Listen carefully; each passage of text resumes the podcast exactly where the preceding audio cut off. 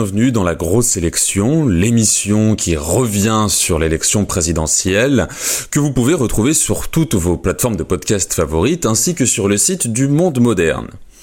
Aujourd'hui est une émission très spéciale puisque je ne suis pas seulement en compagnie d'Alexis Poulain comme c'est censé être le cas chaque semaine, mais également en compagnie d'un candidat à l'élection présidentielle en cette date du mardi 2 novembre 2021. Bonjour monsieur Georges Kuzmanovic. Ah bonjour monsieur, mais merci d'être venu.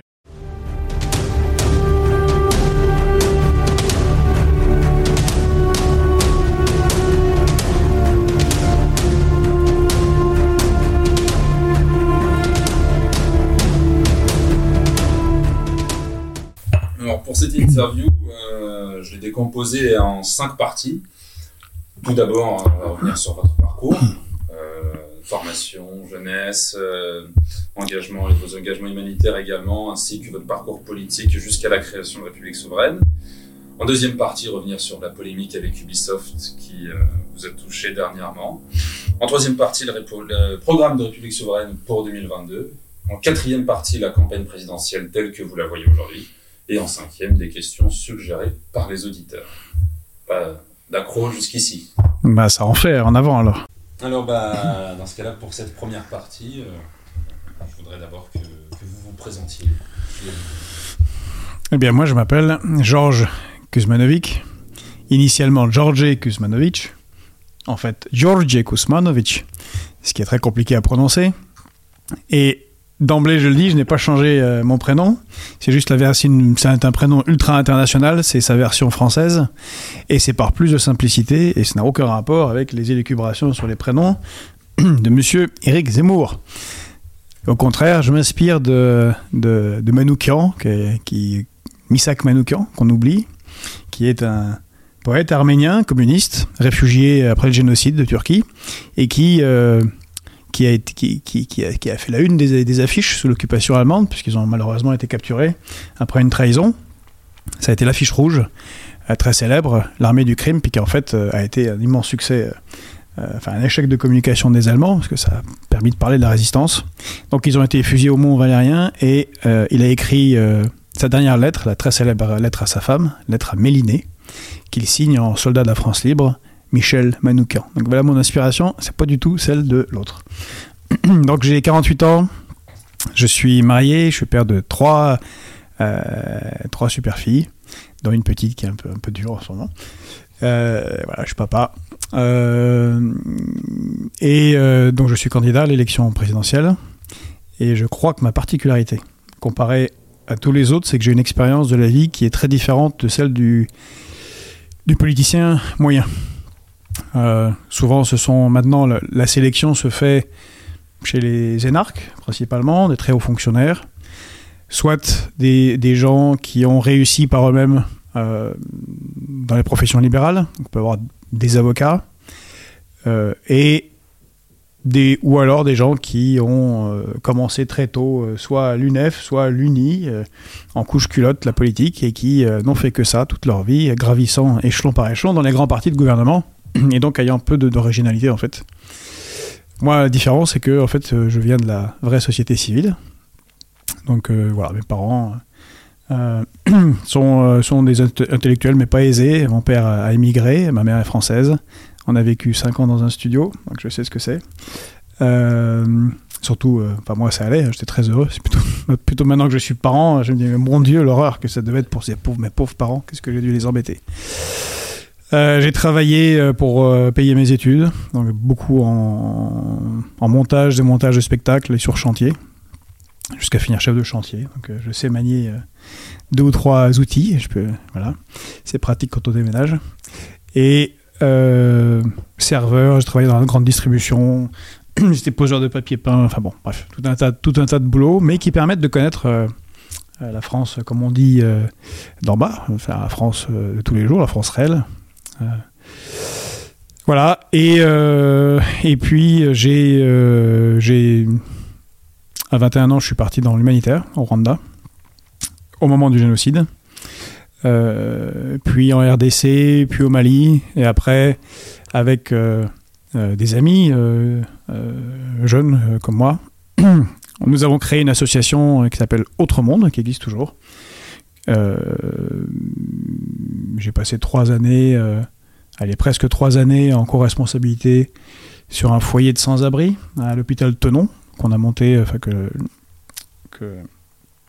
euh, la PHP nous avait, euh, nous cédé un grand local, donc ils n'utilisaient pas l'hôpital Tenon. Et voilà, donc ça c'était dans les années 90 et ça m'a permis à l'époque de voir euh, en direct la, la paupérisation. À l'époque, ça s'appelait, il n'y avait pas de RSA, ça s'appelait le RMI. Et le RMI n'était pas accessible aux jeunes de moins de 25 ans, comme le RSA. Et c'était déjà la montée de cette nouvelle pauvreté de jeunes qui, bah, voilà, ont moins de 25 ans, aucun revenu. voilà, j'ai vu à ce moment-là aussi les limites de, l'humanitaire, que ce soit à l'international ou, en France. On pourra en reparler. Et puis j'ai repris des études et alors que j'avais été pas trop brillant euh, dans le secondaire, ça s'est un peu amélioré puisque j'ai fait euh, des études de sciences politiques mais à la Sorbonne, pas, pas à IEP. Et puis après je suis allé, je suis rentré par la petite porte par le soupirail à l'école normale supérieure, Ulm. Et puis je suis allé au MIT, et puis j'ai fait plein de diplômes, ça m'a beaucoup d'études. Et puis après j'ai, j'ai enseigné pendant 4 ans. Et puis on s'est rendu compte avec ma femme que deux enseignants avec un enfant en bas âge euh, sans capital familial, c'est pas possible. Surtout quand vous êtes nommé quelque part. Moi, j'étais nommé à Bordeaux et, euh, et on vivait à Paris.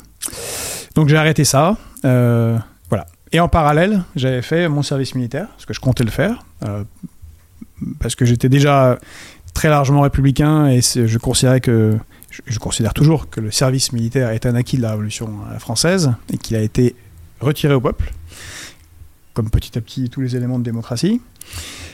Euh, voilà, j'avais fait mon service militaire en tant qu'officier à Saint-Cyr. Je me suis engagé dans la réserve opérationnelle. Voilà, j'ai fait, j'étais en OPEX euh, jusqu'en Afghanistan pendant longtemps. Et puis, et puis après, j'ai travaillé dans le privé, voilà, comme analyste géopolitique, y compris dans une entreprise financière à Moscou, chez les chez les requins absolus de la finance. Donc, euh, mais ça peut sembler bizarre, mais je, je, sais comment ils fonctionnent. Euh, voilà, quand, si, si, moi je dis euh, mon ennemi c'est la finance, je sais ce qu'est la finance réellement. Je l'ai vécu en direct pendant, pendant presque 5 ans. Et après, je suis revenu en France. J'ai été un peu conseiller géopolitique freelance.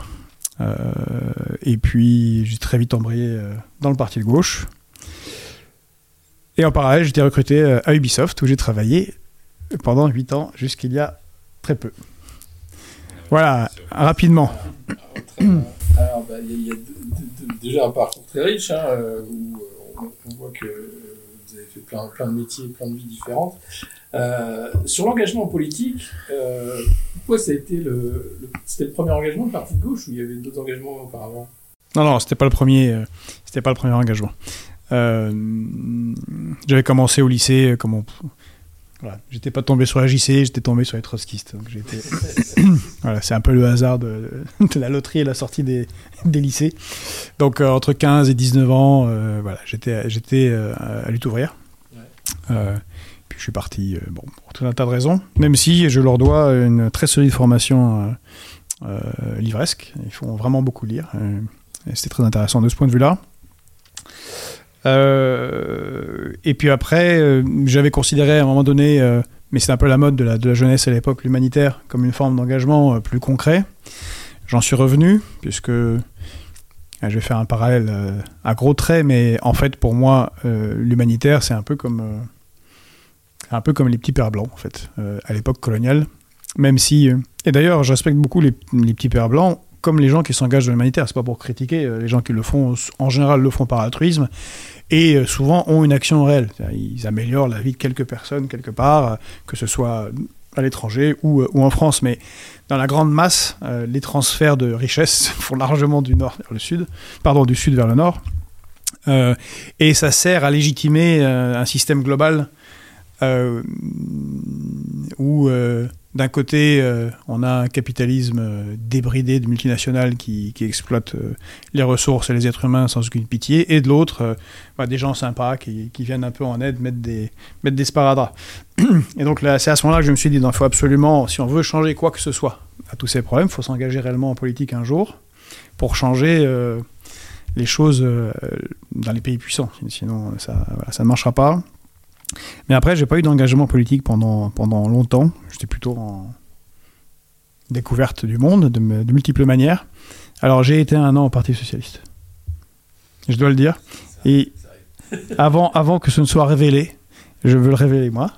Et j'y ai été parce que euh, un jour, je me suis marié, et je suis toujours marié, une femme formidable.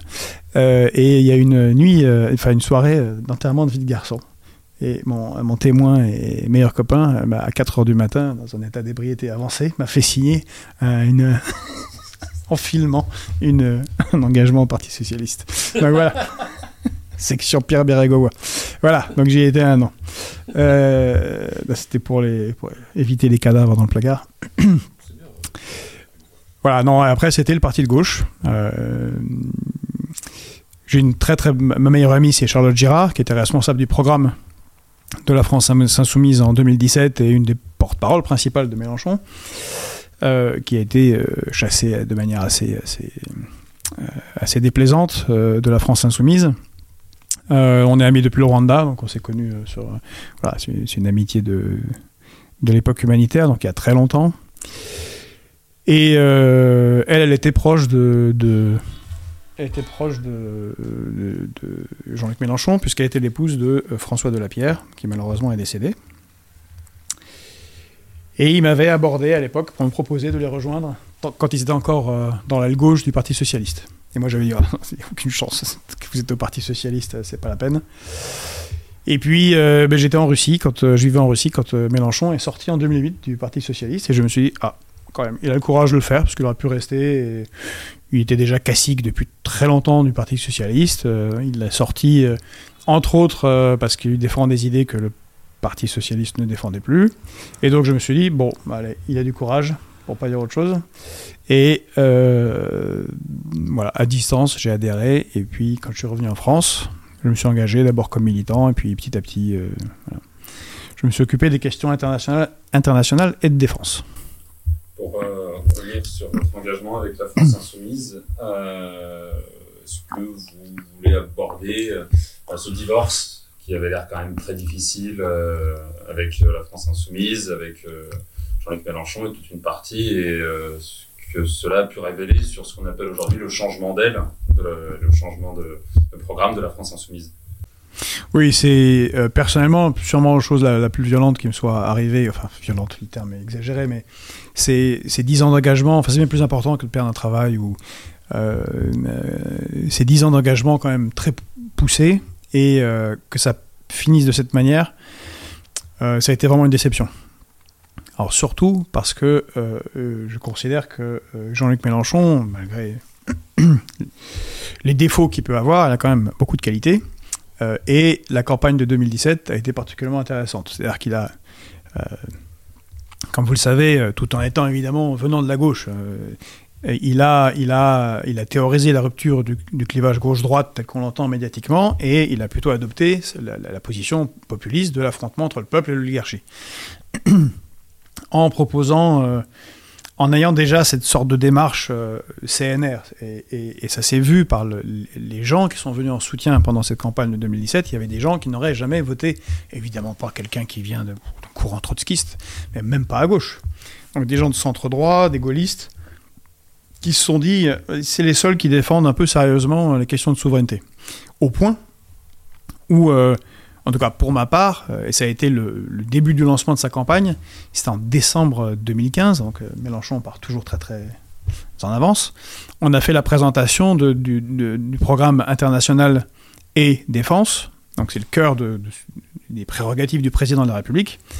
Euh, vous savez où?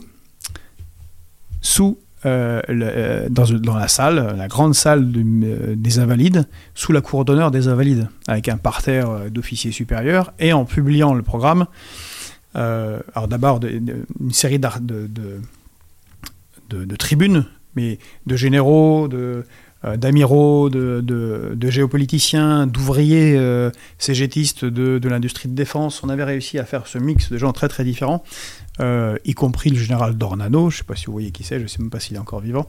Le général Dornano, c'est vraiment très très très très à droite, mais très républicain.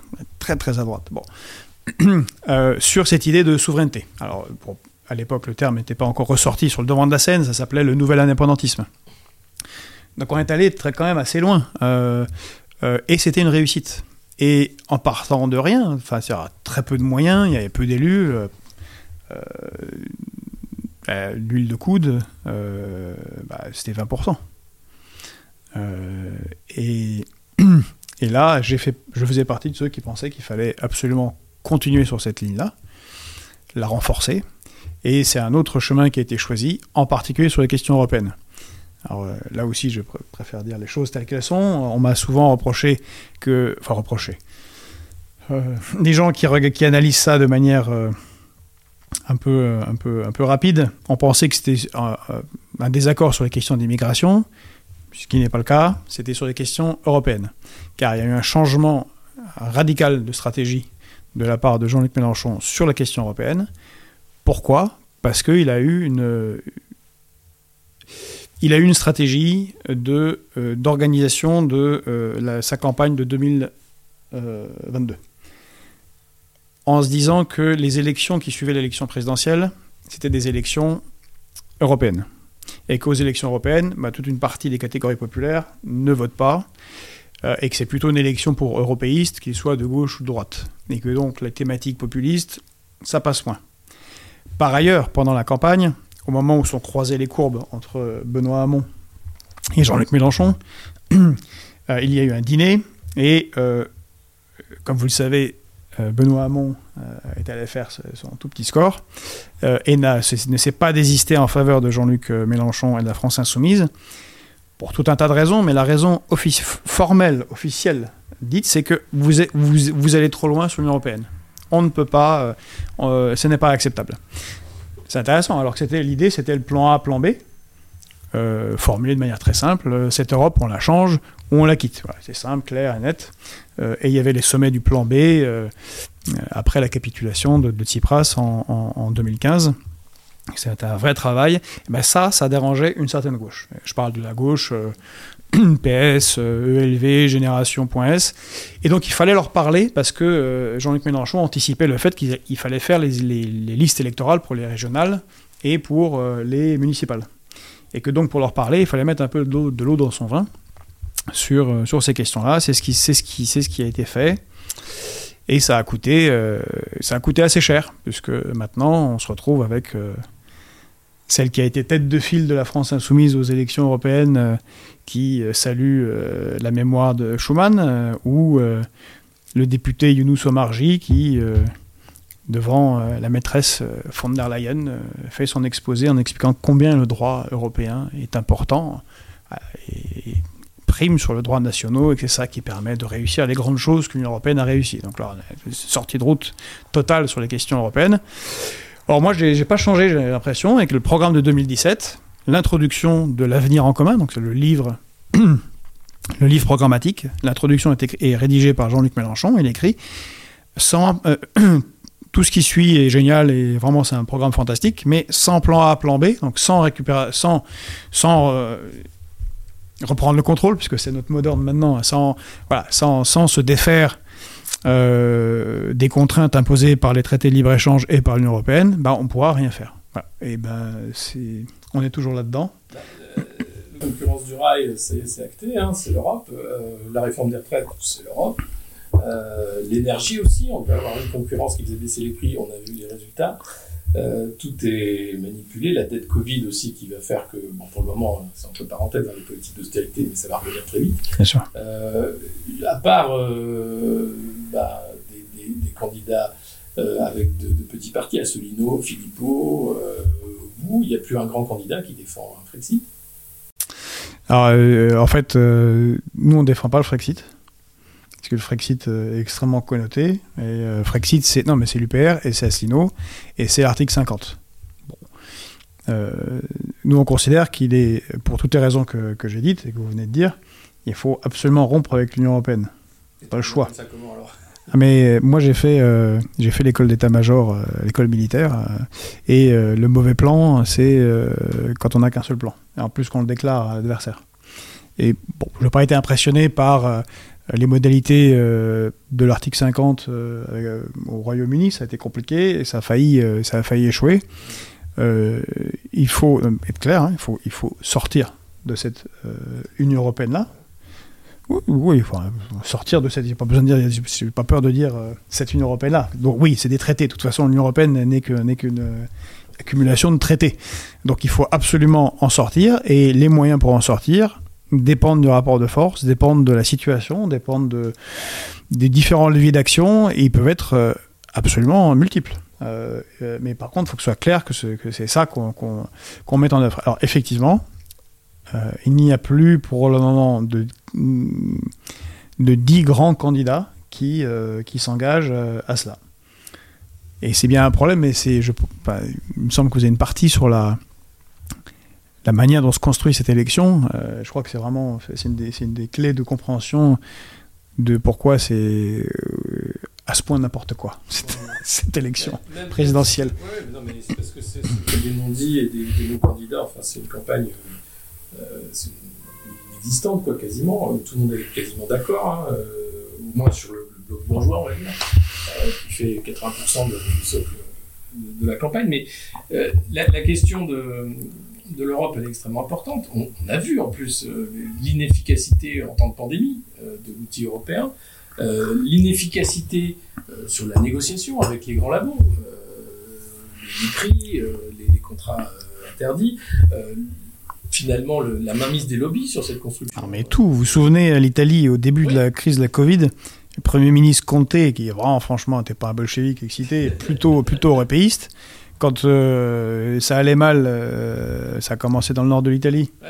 et que l'Union Européenne lui a fait, euh, lui a rappelé ses arriérés d'impayés sur je ne sais quel euh, absurde... Von der Leyen qui, qui, qui- avait rien dit d'ailleurs, qui, qui a mis 15 jours avant de dire un truc. Et lui, il leur a dit, on s'en souviendra.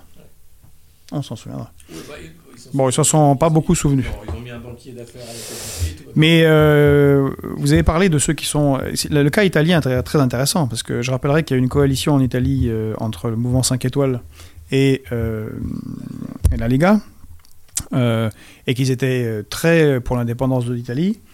Ils ont quand même fait un gouvernement d'union nationale avec Romano Prodi.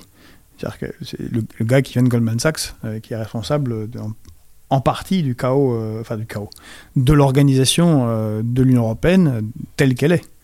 Ils ont capitulé. Donc en fait, euh, je trouve que, y compris parmi ceux qui prônent une, sortie de cette Union européenne, beaucoup ne sont pas sérieux. Et beaucoup ne se rendent pas compte de ce que ça représente. Voilà. En fait, c'est facile d'être politicien. Pas très dur. Si, si, on suit le courant, le mainstream, voilà, si on suit les directives européennes, si on est OPS, LREM, LR, on peut être con comme un fromage et finir ministre. Il n'y a absolument aucun problème. Il y, a- il y a des gens très compétents qui ont fait de bonnes, de bonnes études, qui des seront directeurs de... Qui, qui ont très bien géré leur cabinet ministériel. hein. Oui, mais il y a directeur, directeur de cabinet, il faut juste euh, bon, euh, savoir faire un peu de claquette dans les médias, et encore, même il y en a qui ont beaucoup de mal, même avec cet exercice. Euh, par contre, si on veut réellement changer, alors ça, ça reviendra, on y reviendra au programme, mais si on veut réellement reprendre le contrôle et se dire, bah non, finalement, on va pas à chaque fois justifier la fermeture des hôpitaux, on va trouver les moyens pour, euh, pour, pour les remettre euh, en place et pour faire des dispensaires. Euh, non, il faut recaréner l'ensemble de l'école, oui, il faut, il faut recaréner les centrales nucléaires, il faut relancer l'industrie, il faut faire un, un plan keynésien. Bon, en fait, on va totalement à l'encontre, absolument, de l'ensemble des traités européens, de la logique de l'Union européenne et de l'ensemble des traités de libre-échange. Pour ça, il faut avoir sacrément réfléchi et pas être juste dans euh, la, la phrase et dans, la décla- dans le déclaratif.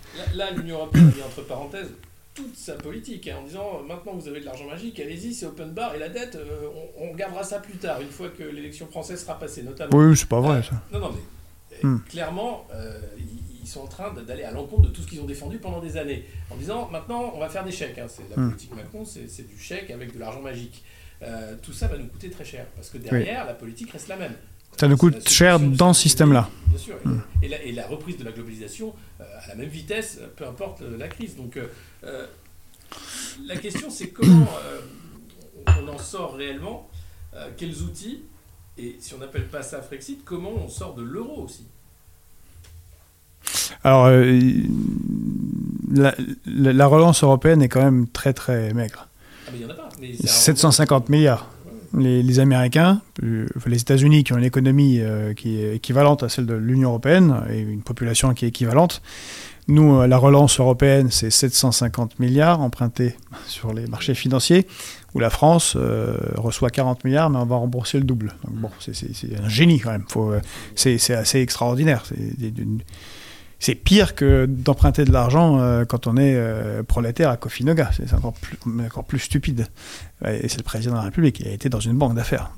Donc ça va mettre à genoux la France. 40, 40 milliards en plus euh, sur le, sur le reste à rembourser, ça va être, terrible. Mais euh, oui, donc, à comparer avec la, la relance américaine.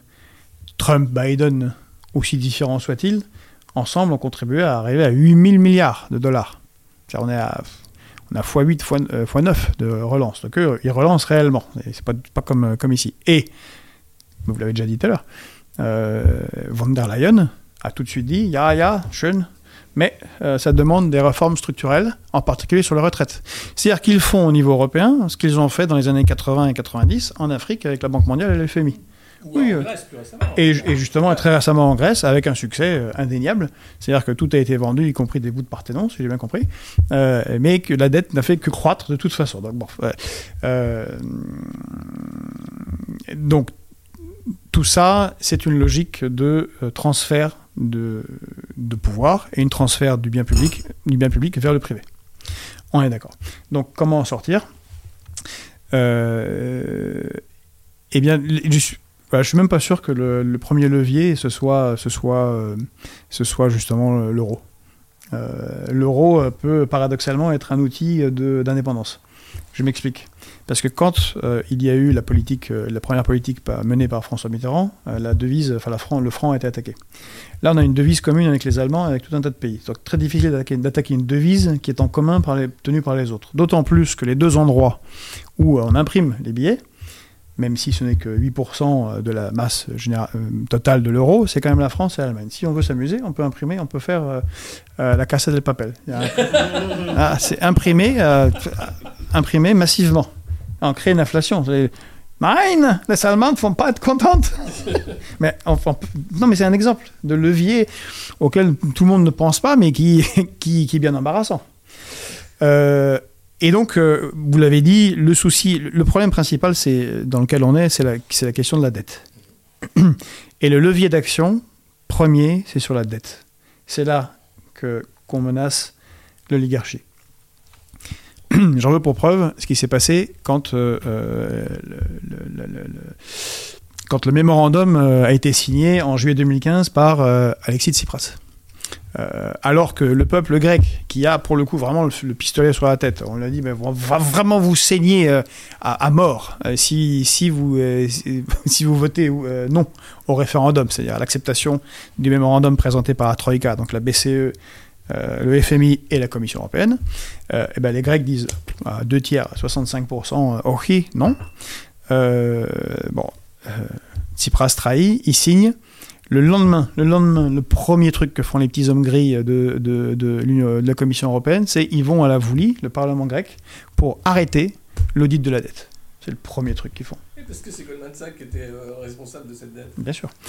Et euh, euh, mais euh, il y a une femme extraordinaire que moi j'aime beaucoup, qui euh, m'inspire beaucoup, et je crois que c'est une des très grandes politiciennes euh, européennes, d'abord par son courage. C'est euh, Zoé Constantopoulou, donc, qui était une des appelantes au plan B, qui était présidente de la Voulie et qui, elle, elle avait un très très bon poste évidemment, président de l'Assemblée nationale, c'est sympa, Euh, très proche de Tsipras, et a dit bah non, on n'a pas été élu pour ça, et elle a démissionné.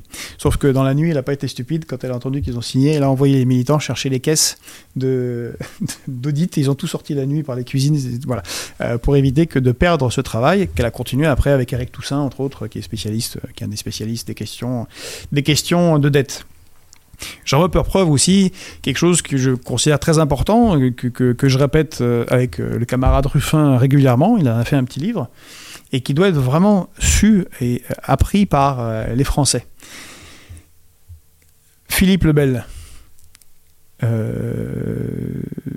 Henri IV et son premier ministre Sully, Mazarin, et avant lui Richelieu, le comité de salut public, Poincaré, De Gaulle, Turgot avant, tout ça sont des grands noms de l'histoire de France. Des grands dirigeants très très différents. Entre, entre Philippe Lebel et le comité de salut public, il y a un, peu, petit peu d'écart en termes de régime, mais ils ont tous un point commun. Ils ont tous à un moment donné relancé la France en faisant une chose, défaut sur toute ou partie de la dette.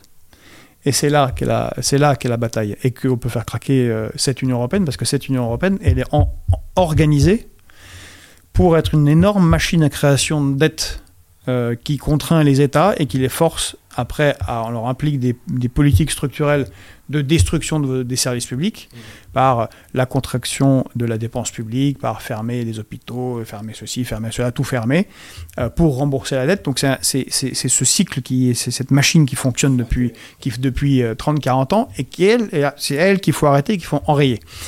Et on apprend une chose avec avec euh, Sully, c'est qu'à un moment a, lui, il a, fait un audit de la dette. Donc euh, voilà, moi j'aime bien cette option. Philippe Lebel, lui, il a flambé tout le monde, euh, il, a, brûlé les Templiers, il leur a piqué le trésor qui restait, et il a dit ah, voilà, le problème c'est réglé. Bon, Sully est, plus bonhomme et plus sympathique, il a fait un truc cool, il a fait un audit de la dette. En gros, en gros il a remboursé 10%. Et puis à un moment, il disait aux créanciers mais de combien de compagnies de cavalerie disposez-vous? Ah, peanuts, zéro. Ah, bah alors, 10%, bah, ça ira oui, oui, oui, ça ira très bien. Parce que les créanciers savent une chose, c'est que contrairement à tout ce que nous diront tous les apathies pendant toute cette euh, campagne euh, présidentielle euh, et tous les idiots du système que, oh mon Dieu, la dette, et, nous faisons les exemples du bon père de famille. L'État n'est pas un bon père de famille. L'État est immortel, il est là depuis extrêmement longtemps, il sera là très longtemps. Et avant que l'État français disparaisse, il y a il y aura beaucoup d'autres choses qui vont disparaître. Et donc les créanciers savent que de toute façon, un jour, ils on réempruntera d'une manière ou d'une autre, et que déjà beaucoup de la dette a été, a été euh, payée par les intérêts. Euh, on a même des, scandales absolus. Il y a tout un tas de pays en Afrique qui, sont écrabouillés par la dette alors qu'ils l'ont déjà remboursé 2, 3, 7, 12 fois. les en Afrique, euh, oui. facilement. Oui, plus facilement, mais enfin bon, euh, euh, y, a, pendant très longtemps, euh, Haïti, qui est dans un état pas possible, qui malheureusement a eu le malheur d'être le premier pays à se décoloniser, donc je crois qu'ils sont toujours en train de payer cette idée saugrenue qu'ils ont eue, eh bien, ont longtemps payé des dettes, jusqu'à dans les années 90, des dettes contractées sous, sous, sous Napoléon III. Bon. Alors donc voilà, l'action, c'est sur la dette. Et on trouve, je pense qu'on peut trouver un appui auprès des Français parce qu'il y a deux autres dettes dont on parle trop peu. C'est la dette des ménages qui est colossale, ou les dettes étudiantes. Aux États-Unis, c'est une des bulles euh, qui menace la finance mondiale. Euh, et également la dette euh, des entreprises, qui est en France phénoménale. Et pour le coup, les entreprises sont mortelles. Donc ça freine les entreprises dans leurs investissements, dans l'amélioration des salaires, dans, dans leur développement. je pense que un pouvoir en France qui dirait, écoutez, on va un peu effacer les ardoises de l'État et des autres pour qu'on puisse se relancer trouvera un écho extrêmement favorable euh, chez des gens qui n'y avaient pas pensé et qui sont là actuellement comme la main qui écrase leur gorge. Sachant que c'est assez intéressant parce que les pays qui sont vertueux sur la dette publique sont endettés massivement sur la dette privée, hein, la dette des ménages. Bien sûr. Euh, Pays-Bas, Allemagne, etc., euh, tous les pays anglo-saxons, c'est pas le cas de la France. nous, on a une dette publique massive, mais on n'est pas à cet endettement des ménages. Non. Ça, c'est une force. Ça, c'est une force, oui. On a une dette des entreprises qui, qui elle, est embêtante, par contre. Donc c'est pour ça que je disais, il faut, il faut, excuse-moi, mais il faut avoir plusieurs, le, plusieurs plans, plusieurs options. Et c'est ça qui était intéressant dans le, dans le plan A, plan B, c'était que le plan B, on se réunissait à l'époque, en tout cas dans les sommets du plan B, euh, puis c'est devenu, euh, in fine, c'est devenu une sorte de réunion de la gauche européenne, c'est-à-dire que ça ne sert plus à rien. Euh, mais l'idée au début était, ben, on met des douaniers, des banquiers, des, des, entrepreneurs, et bien on réfléchit comment on, comment on, fait ça concrètement. Et en, réfléchissant comment on fait concrètement pour reconquérir la souveraineté, eh ben, on, découvre qu'il y a beaucoup de leviers d'action. Pas que l'article 50 et le Frexit. D'accord, alors il y a eu y a eu la, brouille avec la France insoumise après le parti de gauche. Et euh, qu'est-ce qui fait que ça te mène à la création d'un nouveau parti et à une déclaration de candidature à la présidence de la République? Eh ben, franchement, quand euh, je repense à 2017, vraiment, j'y avais pas pensé. Donc tout ça est un concours d'étranges de circonstances et, c'est comme le jeu où on rejoint les points quand on est enfant avec un stylo là. On n'y pense pas nécessairement au début. donc moi, évidemment, en 2017, j'y pensais, mais absolument pas. Je vous filer une métaphore. Je, vous dis franchement, je, ne suis pas sûr d'être le meilleur candidat. Il y a des gens qui sont voilà, très compétents et certains, je ne comprends pas pourquoi, ne, ne, prennent pas le drapeau. Et on est un peu comme quand on est un petit officier sur le champ de bataille et qu'il y a le drapeau qui est par terre, il faut le prendre et y aller. C'est un peu ça la, situation. Et c'est comme ça que je l'ai ressenti et qu'on l'a ressenti. Donc avec cette, cette reculade de la France insoumise, sur plusieurs sujets. Mais le principal pour moi, c'est la question européenne, parce qu'il euh, surdétermine tout le reste. Euh, et, euh, et, puis les questions de laïcité, de rapport à la République, qui sont aussi problématiques. Euh, bon, on s'est dit qu'il fallait faire quelque chose. Donc on a créé ce mouvement politique qui, qui au début était plus un... qui s'avérait être plus un, un, un, lieu de réflexion, comme il y en a beaucoup chez les souverainistes, hein, vraiment beaucoup. plusieurs dizaines. Et euh, on s'est dit, bah, c'est sympa de faire de réfléchir, mais euh, comme c'est un peu comme Karl Marx euh, sur la 11e thèse sur Feuerbach. Euh. Les philosophes ont pensé le monde, maintenant il s'agit de le changer. Donc on allait difficilement produire quelque chose de plus intelligent que ce qui a déjà été écrit par tous ceux qui ont écrit sur la souveraineté, hein, de, de, Gaulle jusqu'à jusqu'à Chevènement, en passant par Natacha Polony, tout un tas de gens, euh, euh, ou même Montebourg sur la démondialisation, enfin bon, bref. Euh, mais on s'est dit qu'il fallait, fallait faire une incarnation politique, et on trouve qu'elle n'existe pas. et elle n'existe pas parce que, mais là, ça va rejoindre un peu la question sur le programme. Mais en fait, c'est là, c'est un peu le cœur du, de ce qu'on fait. Vous l'avez noté, peut-être, on a, on a un slogan, donc c'est reprendre le contrôle. Bah, ça indique clairement, euh, ça fait écho à, à, nos amis britanniques, mais c'est avec De Gaulle et avec Jaurès. Donc c'est deux grandes figures, une, de droite, et euh, une du peuple de droite et une du peuple euh, de gauche, même si ce sont deux figures qui, euh, sont éminemment françaises et auxquelles tout le monde se, se réfère. Mais on les met ensemble. Et l'idée est justement de, de, de, continuer ce qu'avait commencé euh, euh, Mélenchon, d'une certaine manière Chevènement, de dire qu'en fait le, clivage gauche-droite tel qu'il a entendu médiatiquement a sauté. Et c'est clairement le cas quand on regarde Emmanuel Macron. Il ne peut pas dire qu'il ne l'a pas fait sauter, il a sauté. Je, et je, précise, entendu médiatiquement. Ce qui fait qu'on se retrouve chez, euh, Emmanuel Macron avec bah, des députés et euh, du, venus PS ou de LR.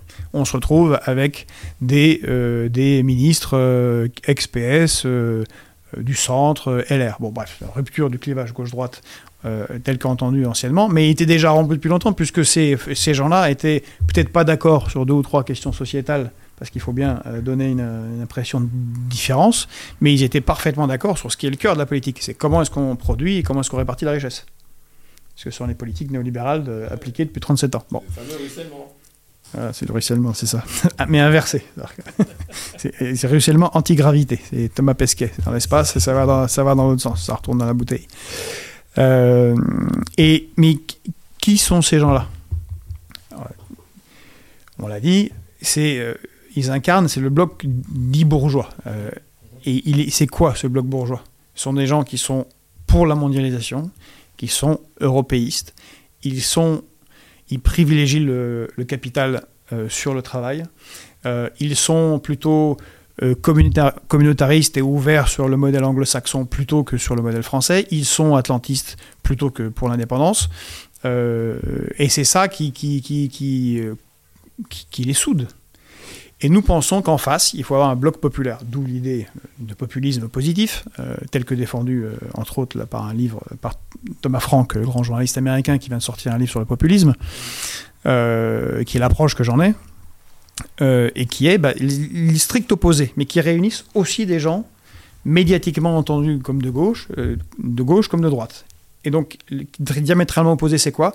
Eh ben non, on n'est pas mondialiste, on est pour ni européiste, on est pour la souveraineté nationale, d'abord on n'est euh, pas pour l'oligarchie, on est pour la souveraineté populaire, c'est-à-dire le respect de la démocratie.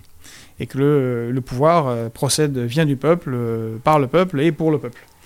Euh, on est pour privilégier le travail sur le capital, on est pour privilégier le commun sur euh, l'individualisme, et donc les services publics et tout ce qui s'ensuit de la République sociale, et on est pour l'indépendance plutôt que l'atlantisme. Et c'est ce bloc-là qui malheureusement n'existe pas à cause des atavismes qu'il y a à gauche et à droite, et des inquiétudes et des uns et des autres de déborder un peu trop sur certains sujets.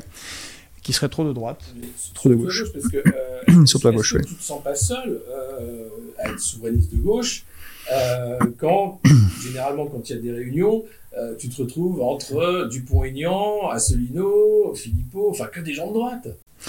Alors, euh, alors je voudrais casser le, le cou à une, à une légende parce qu'il y a eu une photo et que depuis oui, on prend en tête avec une photo.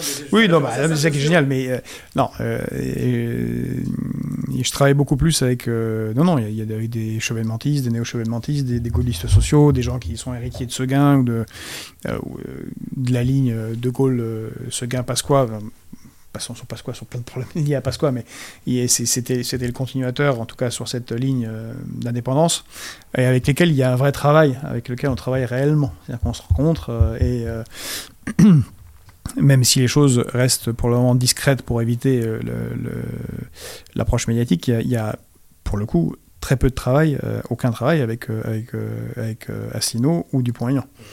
Assino pour tout un tas de raisons, parce que ce jour-là, lors de cette soirée, qui était une soirée, hein, pas un meeting, de, de, de, de bravo les Britanniques, euh, même leurs forces conservatrices respectent la démocratie, contrairement au reste des pays européens, et en particulier la France. Donc c'est genre...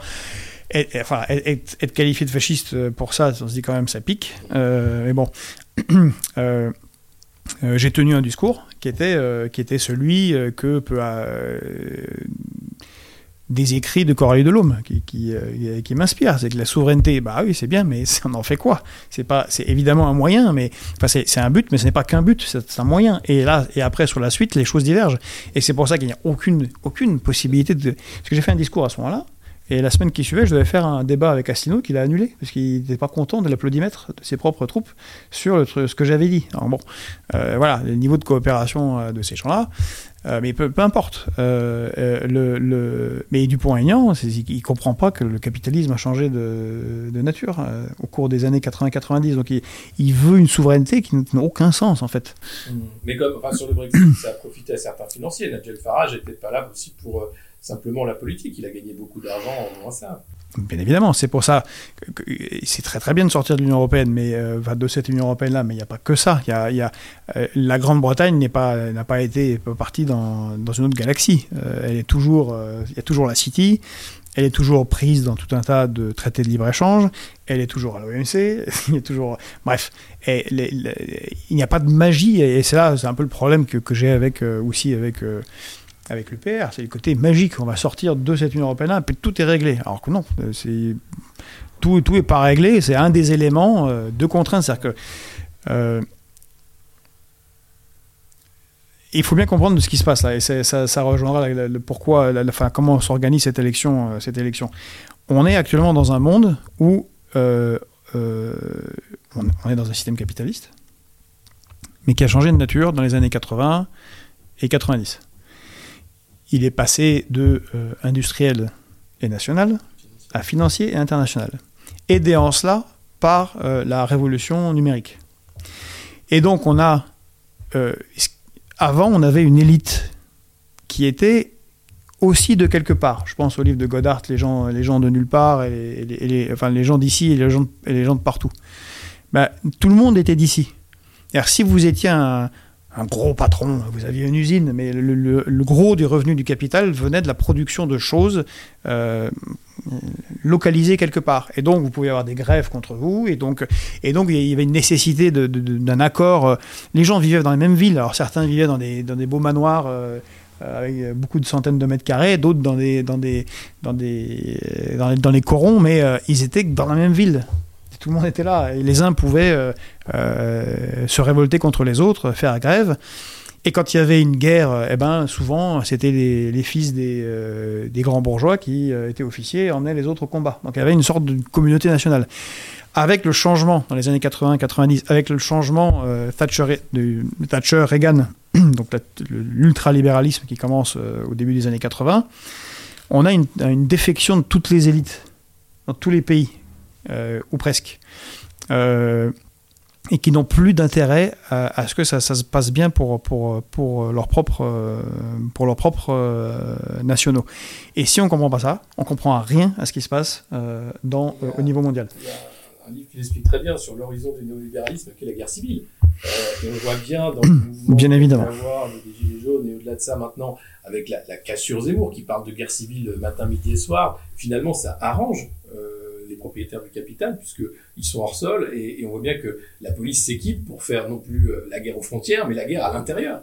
Euh, la, la commande des blindés, Oui, la commande des blindés. euh, la DLBD, etc. Donc euh, Eurogène Fort, qu'on connaît assez peu. Oui. Eurogène Fort a failli être envoyé en 2014. Eurogène Fort, c'est pour ceux qui ne connaissent pas, c'est une sorte de proto-armée européenne composée de gendarmes qui viennent de différents pays et euh, qui sont intelligemment pensés, puisque l'idée est de s'en servir pour appuyer en cas de problème euh, trop important interne à tel ou tel pays. Mais ils ont failli l'utiliser en 2014 en Bosnie. Personne ne sait, monde s'en fout. euh, Depuis que la Yougoslavie s'est effondrée, il y a un taux de pauvreté et de chômage absolument délirant. Et là, il y a eu des révoltes ouvrières, mais de type début XXe siècle. Tellement violentes qu'ils se sont dit, bon là, euh, le, vrai, le vrai dirigeant de la Bosnie, c'est oublié son nom, mais c'était une sorte de proconsul euh, envoyé par, par Bruxelles. Euh, ils ont failli envoyer le- leur, leur légion, c'est-à-dire Eurogène Fort, pour calmer les prolos, les prolos bosniaques. on avait vu les, les, les tanks avec le logo européen lors des, des Gilets jaunes. Hein, Voilà. Champs-Élysées. Et, euh, et j'ai- vu donc euh, justement la, remarque sur les achats des, blindés là, euh, mais en dehors de ça, il y a un- une, sorte de proto-état-major à Bruxelles, en tout cas où sont réfléchis des scénarios depuis très très longtemps, mais c'est des sujets que, bon, que je connais plutôt bien, les questions de défense et les questions internationales, et ça fait euh, 2010, ouais, 11 ans, 12 ans qu'il y a des scénarios, et les deux scénarios principaux sur lesquels travaillent ces gens, pour le c'est de manière un peu éthérée, intellectuelle, c'est, bon, classiquement, c'est la guerre avec les, rouges, là, donc enfin c'est les Russes, et bon, c'est, voilà, c'est, les chars, les hélicoptères, la grande guerre euh, classique. Mais l'autre scénario, c'est les scénarios de guerre civile en Europe. Et bien évidemment que quand on a une, euh, une élite qui se détache de, sa nation, peut être une élite américaine, togolaise, française, on s'en fout, euh, ou, ou malaisienne, peu importe, bah, son intérêt n'est plus d'aller euh, gagner des parts de marché en faisant la guerre euh, aux Britanniques ou aux Allemands. Son intérêt est le même intérêt que les élites euh, allemandes, britanniques ou euh, ainsi de suite. Et, euh, c'est une internationale du capital et que bien évidemment, puisqu'il y a euh, euh, cet arrachement du bien public analysé par Thomas Piketty, euh, dans- par euh, Stiglitz, enfin par tous les économistes sérieux, euh, eh bien, bien évidemment, ça ne peut conduire qu'à une forme de, de guerre civile. Et les Gilets jaunes, tu as parfaitement raison, en sont l'expression. euh, moi, le 3 décembre, hein, c'est, euh, non, c'était pas le 3, enfin, c'est, Premier, l'acte 3, le 1er décembre. voilà, acte 3, je confonds toujours avec la date. Acte 3, 1er décembre, là, les, il disait qu'il y avait de la casse, mais à l'époque, il n'y avait aucune casse, il n'y avait aucun black bloc. Les deux ou trois vitrines qui avaient été cassées, les gilets jaunes s'étaient mis devant, euh, il y en avait qui avaient appelé le propriétaire pour dire Ah, mais on, est désolé. On peut, voilà. En fait, il n'y a pas eu de casse. Et je dis Mais c'est incroyable, il y a pas de C'est des barricades. Ils font des barricades. Et on a après, appris après avec les, les colonels qui dirigeaient les escadrons de gendarmes en bas de, des, des- des Champs-Élysées. Ils ont dit si là, la, la 20 000 avaient décidé d'avancer, ben on avait deux options. C'est soit, soit on s'écarte, puis ils vont où ils veulent, soit, euh, soit c'est, ouais, c'était Fenwick dans le, mini- dans le ministère de Griveaux, soit, soit après, c'est, c'est c'est très- Et quand on n'est pas loin. Et le niveau de répression, et je sais- j'espère qu'on va en parler, en tout cas, si euh, on, va, on va parler de la, de la- de la campagne présidentielle, mais notre problématique, comme tout le monde, c'est d'avoir les 500 signatures. Si j'ai les 500 signatures, il y aura des débats. Et la chose que je ferais, c'est de regarder euh, Macron dans les yeux et de lui dire Mais vous savez que vous avez fait une répression qui est bien pire que celle de Poutine. C'est 12 000 euh, arrestations, euh, parfois préventives, 3 000 condamnations euh, immédiates. C'est des blessures, 1000 euh, 1200 pris, 1200 peines de prison, euh, 700 blessés graves. Il n'y a pas que ceux qui ont perdu un bras, un œil, il y a tous les blessés dans la tête, là. les- les- euh, et ben là, on est quand même. Et, et ben, et à ce moment-là, il n'y avait pas de laxisme de la justice et de la police. Ça s'est fait très très efficacement. il y avait de la place dans les prisons, tout était très bien. Et c'est une répression d'État. Et on n'est qu'au début. Là, maintenant, depuis la crise Covid, il y a, a une crise euh, économique qui, qui est là. euh, on est quand même sur une décennie passée qui a été euh, faite de mouvements sociaux entre euh, 2008, euh, suite à la crise des subprimes, donc les indignés, Nuit debout, les gilets jaunes. N'est-ce pas finalement un, un mouvement continuel dans l'histoire, euh, du moins de France, pour euh, rester euh, dans un cadre national. N'est-ce pas finalement le mouvement de l'histoire qui d'aboutir à, j'ai envie de dire, une nouvelle, un nouveau 1789, euh, puisque même 1789 était le fruit de, de d'événements successifs comme ça, étalés sur plusieurs décennies.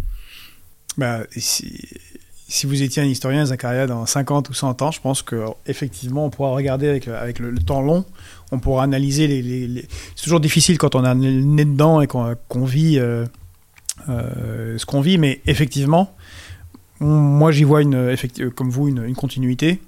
Euh, comme il y a une continuité entre euh, le RIC et euh, ce qui s'est passé, le référendum de 2005 qui a été rejeté par euh, par, euh, par les, les, partis de gouvernement. Non, le, oui, le, le, le, pardon, le traité constitutionnel européen a été, a été, euh, a été rejeté par le peuple, par un grand non au référendum. Et en 2008, les partis de gouvernement sont réunis à Versailles pour euh, dire bah, s'asseoir sur la décision, contrairement aux Britanniques, à s'asseoir sur la décision populaire. Et donc en non-respect de l'article 3 de la Constitution. C'est quand même c'est assez génial tout ça. Euh, en disant que c'est un autre traité, bon. Et, et, et, l'abstention, qui est une autre forme de révolte, euh, les 70% d'abstention régionale, euh, et euh, le fait que le peuple y aille en traînant les pieds, malgré tous les commentaires qu'on fait faire croire que, bah non, c'est, je, je, pense, un continuum qui ne peut que les, qui ne peut déboucher qu'à une situation insurrectionnelle ou révolutionnaire, d'une nature ou d'une autre moi, je me présente aussi et on a ce, cet engagement politique parce qu'on souhaiterait l'éviter. Parce qu'on sait comment ça commence, on sait absolument jamais comment ça termine. Et ça serait à nouveau la preuve que les révolutions sont le fait des élites dirigeantes et pas du peuple. Le peuple, c'est il arrive, il encaisse, encaisse, encaisse, encaisse, encaisse, encaisse jusqu'à un moment où stop. Mais là, on est dans une situation qui, qui ressemble effectivement à celle de 1789 où on a une des ultralibéraux, 0,1% de la population, et quelques valets qui sont autour d'eux, qui euh, ne peuvent pas s'arrêter dans l'accumulation sur le dos des autres. Euh, et on est dans, euh, bah, dans la situation où Necker disait, alors qu'il était un banquier suisse pourtant, il faut, qui a beaucoup pris dans la caisse, mais il faut faire une réforme de la fiscalité, ça, va péter, c'est pas possible que ça fonctionne comme ça. Bon, bah, ils ont convoqué les États généraux, ils ont, ils ont convaincu le roi de convoquer les États généraux, qui était une euh, qu'ils voyaient comme euh, une macronade. C'est-à-dire, on réunit les gens, mais oui, on fait, un, on fait un grand débat, puis on va voter à la fin, puis blablabla, on faudrait claquette, et puis euh, rien ne va changer, et tout ira bien, Madame la Marquise. Bon, voilà. Puis ils sont retrouvés à Koblenz, ou la tête euh, sur une pique. Euh, c'est ballot, mais non, mais c'est voilà. Donc, et puis beaucoup de problèmes, et puis bon, enfin bref. L'idéal, ça serait d'éviter, mais si si cette logique-là est, elle va s'accélérer, hein, comme ça a été dit par Roland Lescure. Euh, président de la commission euh, des affaires économiques à l'Assemblée nationale, qui a commis un, interview dans le Figaro qui est, parfaitement clair. Il a dit Ah, le prochain quinquennat de Emmanuel Macron, ça sera le même. C'est le précédent, puissance 10, et en plus, on va transférer le, siège de sécurité de la France euh, au Conseil de sécurité de l'ONU à l'Union européenne, c'est-à-dire à l'Allemagne. Donc, bon, donc ça va être une. Oui, ça va conduire à quelque chose d'assez violent. Ce que disait Gérard Collomb quand il a quitté Beauvau, où il disait que de toute façon, d'ici, euh, je crois que c'était 5 à 10 ans, ça va, ça va exploser dans le pays. Mais alors là-dessus, sur, la logique révolutionnaire, là où le libéralisme est assez fort, c'est que on a, euh, on a la carte islam, on a la carte quartier, on a la carte séparatisme. Attention, vous ne ferez pas la révolution parce que vous avez les pauvres musulmans qui, eux, sont déradicalisés, potentiels, dangereux. C'est Zemmour hein, qui est là vraiment pour sauver l'oligarchie. Euh, pour moi, c'est le candidat marionnette qui est là pour dire il n'y aura pas de mouvement populaire, je vais voler d'une certaine façon le mouvement populaire avec cette peur du grand remplacement, euh, avec cette théorie fumeuse pour dire mais regardez les pauvres, euh, il va, il va voler. Vous savez, c'est ce dessin très connu avec le bout de pain, il reste que des miettes et le banquier qui a tout le gâteau dit aux deux qui regardent les miettes attention, on va voler la miette qui reste. Quoi. On, Zemmour, c'est ce mec-là. Cette technique a toujours assez bien marché. Même si euh, je, je n'ai pas de pudeur de gazelle, il y a quand même des quartiers qui ont été abandonnés de la République, puis qui ont été perdus. Et, non, mais justement, c'est un autre sujet, qui sont réellement tenus par des groupes mafieux ou des groupes islamistes, hors de, hors de question. Voilà, non, non, d'accord. Donc, euh, mais, mais c'est vraiment un autre sujet. Mais il ne faudrait pas dire que ça n'existe pas. Euh, mais c'est vrai qu'il euh, y a une tentative de, de en tout cas de Zemmour, de surjouer euh, ça pour ne pas parler du reste. Et lui, c'est le candidat, c'est le candidat idéal euh, également euh, du, du système. Version euh, un peu plus conservateur et hardcore, et puis euh, voilà, on dégagera quelques personnes de, de couleur, puis. Et puis même, pour- même, même dans ce domaine, on ne pourra pas faire grand-chose parce que je, si, je sais pas s'il a bien lu les fonctionnements de l'Union européenne, mais son, son projet là de, La Cour européenne des droits de l'homme, il veut s'y attaquer. donc, euh, pas le- Ah, bref, mais il Sur la politique migratoire, il c'est comme Marine Le Pen qui veut, je crois, qui veut contrôler l'immigration, mais en se mettant dans Schengen, bon, je sais- je- Ça, n'a aucun sens. Mais tu parles, tu parles du système, euh, et, et je crois qu'on peut, on peut en, parler parce que Oui, mais regarde, la- pour répondre à ta question qui était importante, euh, euh, je, je pense que les élites pensaient que c'était fini. Ah oui, non, On a- bien sûr. On a bien endormi le peuple, on, on l'a, on, l'a, on, l'a, on lui a fait avaler toutes les couleuvres, et puis il a accepté des réductions de salaire, puis même les profs, ils, ils ont, ils sont mal payés, puis en fait, on, tous pas, on, on arrive, et, et puis les partis, euh, les syndicats sont, sont, sont, sont fatigués, euh, et quand même, boum, les gilets jaunes. Est-ce qu'on n'est pas dans le cadre qu'écrivait Michel Clouscar, qui est euh, pour éviter que le, que, que le peuple explose et se mette à s'attaquer, en- la bourgeoisie, le bloc bourgeois fera tout pour opposer le peuple entre eux à travers des artifices, l'islam euh, en est un, euh, et plein d'autres encore. euh, Oui, bien évidemment. Mais c'est pour ça que la situation euh, maintenue euh, de. C'est-à-dire que le problème n'est pas traité. Il y, a des, il y a des quartiers où ça va pas du tout. Euh, la- la- il n'y a plus la République.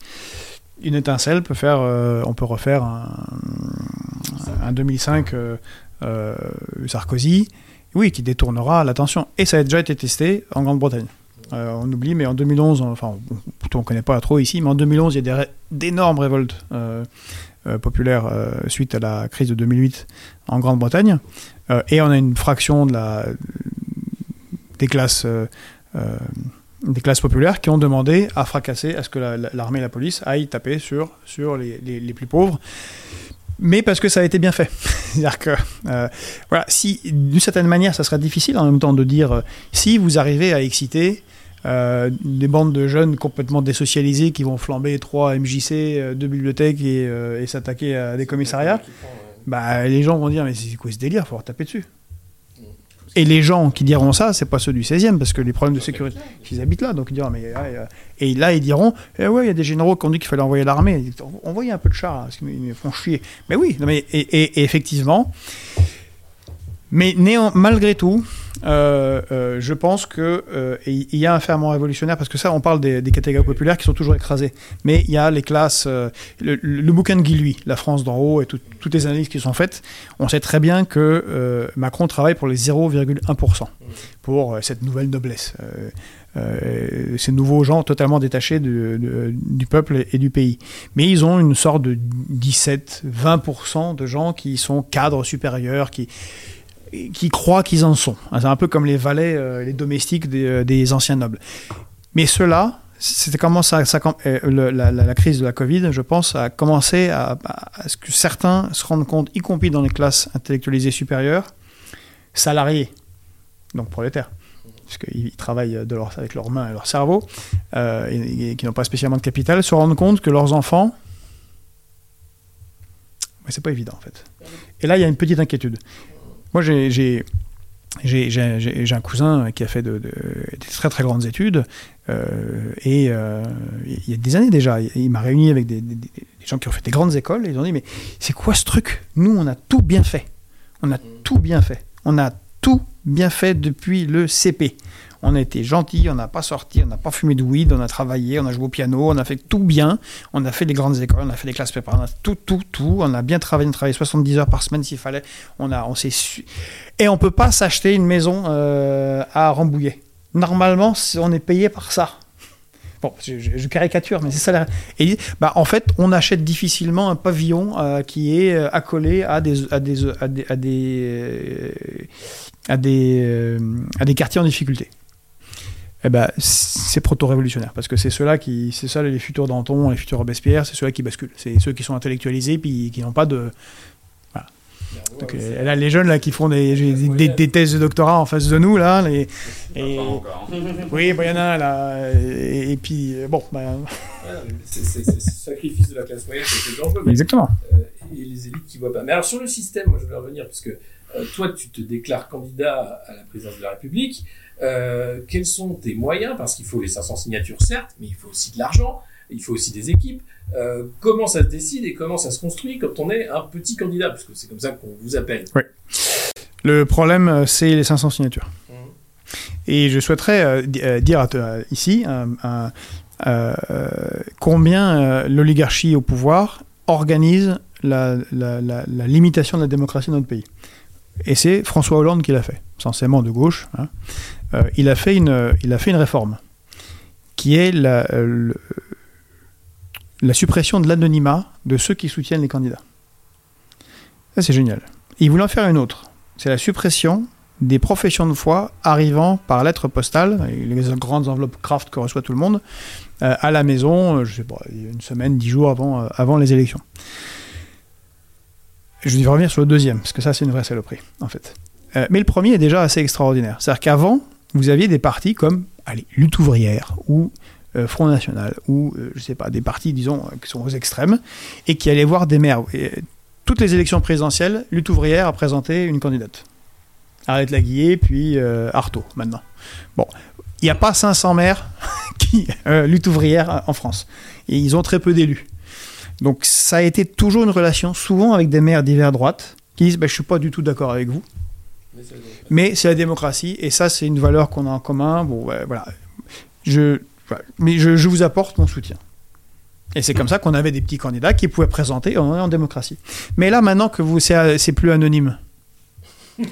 Bah, le maire DVD, euh, DVD, DVD, pardon, le maire d'hiver droite, par exemple. Parce qu'il y a, les- il y a beaucoup de maires d'hiver droite euh, dans les petites campagnes. Michael des chasseurs. Mais oui Et, et, et- et ben en face, il y a la, la- la prochaine élection, il y a Roger qui se présente et Roger, ça fait deux mandats qu'il essaie d'avoir le, euh, la mairie que tient Maurice. Et là, il dit Hé, les gars, bah Maurice, là, il a soutenu les trotskistes. bah ah, bonjour, la réputation. Donc le bonhomme, il n'a pas envie de se, se retrouver dans une situation comme ça. Pire, ça donne encore plus de pouvoir aux grands partis politiques qui peuvent utiliser les, euh, euh, ceux qui sont attachés à leur parti comme force d'appui ou euh, interdire. non, si vous, vous ne soutenez personne, ou vous soutenez ceux qu'on vous indique de soutenir, sinon, bah, la réfection du pont, ou euh, financement de la MJC, ou ton truc de vacances pour les jeunes, là, bah, tu n'auras pas de financement du département, de la région, je ne sais quoi. Ça, se- passe comme ça. Ben, de la justice. hein. Voilà, donc ça c'est assez, assez terrible, ça, et ça complique considérablement les choses. Euh, donc euh, l'autre euh, réforme qu'a fait François Hollande, puis je réponds à la question, mais je pense que c'est intéressant, c'est de vouloir supprimer cette profession de foi. Pourquoi? Parce que toute la sociologie électorale montre que 50% des catégories populaires se décident avec cette profession de foi, hors des écrans télé, en discutant entre eux, en famille, avec les copains, enfin, bref. Et donc, bon, ils n'ont pas réussi à faire cette réforme. Par contre, il a initié quelque chose qui, euh, qui a été prolongé par euh, Macron, qui est, euh, bah, c'est plus la Poste qui distribue de manière efficace, c'est euh, des boîtes privées, qui, et ça fait un bordel, un chaos inimaginable au Régional, régional. euh, c'était- c'est- Mais déjà aux législatives de 2017, moi, mais j'étais candidat à Lens, c'était très compliqué. On s'est retrouvé, on a reçu des, des- des documents de- des candidats en d'en face, c'était n'importe quoi. Bref, ça c'est euh, donc le problème pour nous, c'est euh, comme pour beaucoup, c'est les 500 signatures. Mhm. Euh, on y travaille de manière acharnée là, parce que c'est le cœur de, de la. Mais si on les a pour le financement, on est plutôt positif. La raison, c'est que d'abord, on a besoin de très peu. On est un peu comme des, des coureurs de fond du désert. hein, voilà. On n'est pas le GIs américain qui pèse 120 kilos. Que on peut encaisser longtemps avant d'avoir besoin de boire. Euh, et euh, on a, euh, moi j'ai pas mal étudié la, manière dont Bernie Sanders était financé aux États-Unis, et on a mis en place des, algorithmes. On a des super informaticiens qui, si on a les signatures, bah, on fera de manière, avec les, moyens existants, bah, des collectes de 1 euro, 2 euros, 3 euros, 5. Mais on peut se financer très vite, beaucoup, si on représente quelque chose qui est, bah, qui est entendu comme au service du peuple. C'est ce qu'on faisait à l'époque dans les partis de gauche, c'était les, les, collectes au drapeau. C'est pour ça aussi qu'on faisait des meetings.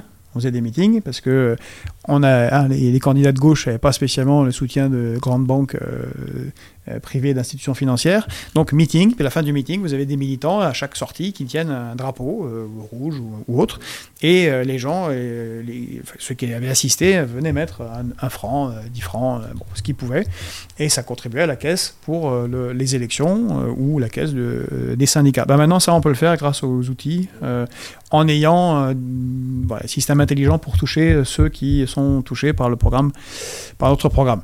Mais notre problème, voilà, c'est comme tout le monde c'est les 500 signatures. Le, problème, c'est que tu te déclares candidat, 8 euh, ans de bons et loyaux services euh, chez Ubisoft, et la lettre de licenciement. Euh, voilà. Quelles sont les explications qu'on t'a données? Donc, voilà, ça fait 8 ans que je travaille à Ubisoft. qui j'y ai monté une équipe très efficace. le travail a été loué de nombreuses fois en interne, en externe. Euh, il n'y a eu que des félicitations, et encore récemment, euh, euh, voilà. Je, déclare ma candidature et dix jours après, je suis convoqué pour un licenciement pour faute grave. Donc ça, c'est un, problème entre moi et Ubisoft. je ne vais pas prendre à témoin tout le monde et dire non, j'ai raison, croyez-moi. Voilà, c'est juste étonnant qu'il y ait 8 ans où tout va bien et tout à coup, en 10 jours après une déclaration de candidature, il y a eu une faute grave qui est d'ailleurs assez intéressante, c'est l'instrumentalisation euh, de, de, vrais problèmes, euh, qui, est, des accusations de, sexisme, enfin non, d'ambiance euh, sexiste. Sachant que à Ubisoft, il y a eu énormément de, problèmes et il y a eu des enquêtes, et entre autres des enquêtes internes par les RH évidemment, externes, mais aussi par les CSE, qui n'étaient pas contents que autant de problèmes soient passés, euh, enfin autant de gens soient passés à travers les mailles du filet, du harcèlement. Alors pas que sexuel, hein, le harcèlement c'est aussi beaucoup le harcèlement. Euh, voilà. Et, et, et, ben moi je suis passé à travers toutes ces enquêtes et, et puis j'ai des gens qui ont, qui ont témoigné par écrit que, que aucun rien, justement, n'était remonté euh, contre, contre moi. De toute façon, il n'y a, absolument, a absolument aucun problème. Donc, c'est une instrumentalisation, mais encore une fois, ça, c'est moi contre Ubisoft. Euh, j'ai de très bons avocats. C'est Jérémy Assous euh, qui a fait plier TF1 et l'État dans Tarnac et soutenu par Régis de Castello. Donc, je, vais gagner. Mais ce qui est intéressant, dans ce cas-là, c'est ce qu'il y a de manière plus globale parce que mon cas, c'est mon cas, je, m'en occuperai. Tout le monde se lamente qu'il n'y a pas de candidat, qu'il n'y a pas, a pas d'ouvriers à l'Assemblée nationale. Pas de petits employés, il n'y a pas d'artisans, et pas vraiment de cadres d'entreprise. Bah oui. Et d'ailleurs, euh, il n'y en a pas beaucoup dans d'autres assemblées. Parce que être candidat, c'est difficile. De toute façon, c'est difficile parce que ça bouffe du temps, ça, mange la vie de famille, des fois ça provoque des divorces. C'est pas simple. Quand on a des enfants, bah, il y a un sacrifice. On regarde moins Netflix, on regarde moins les séries. C'est des, terribles sacrifices. Puis des fois, c'est financier. Euh, et, euh, et, euh, et vous risquez de perdre votre travail. Et quand on est ric-rac, bah, c'est un danger.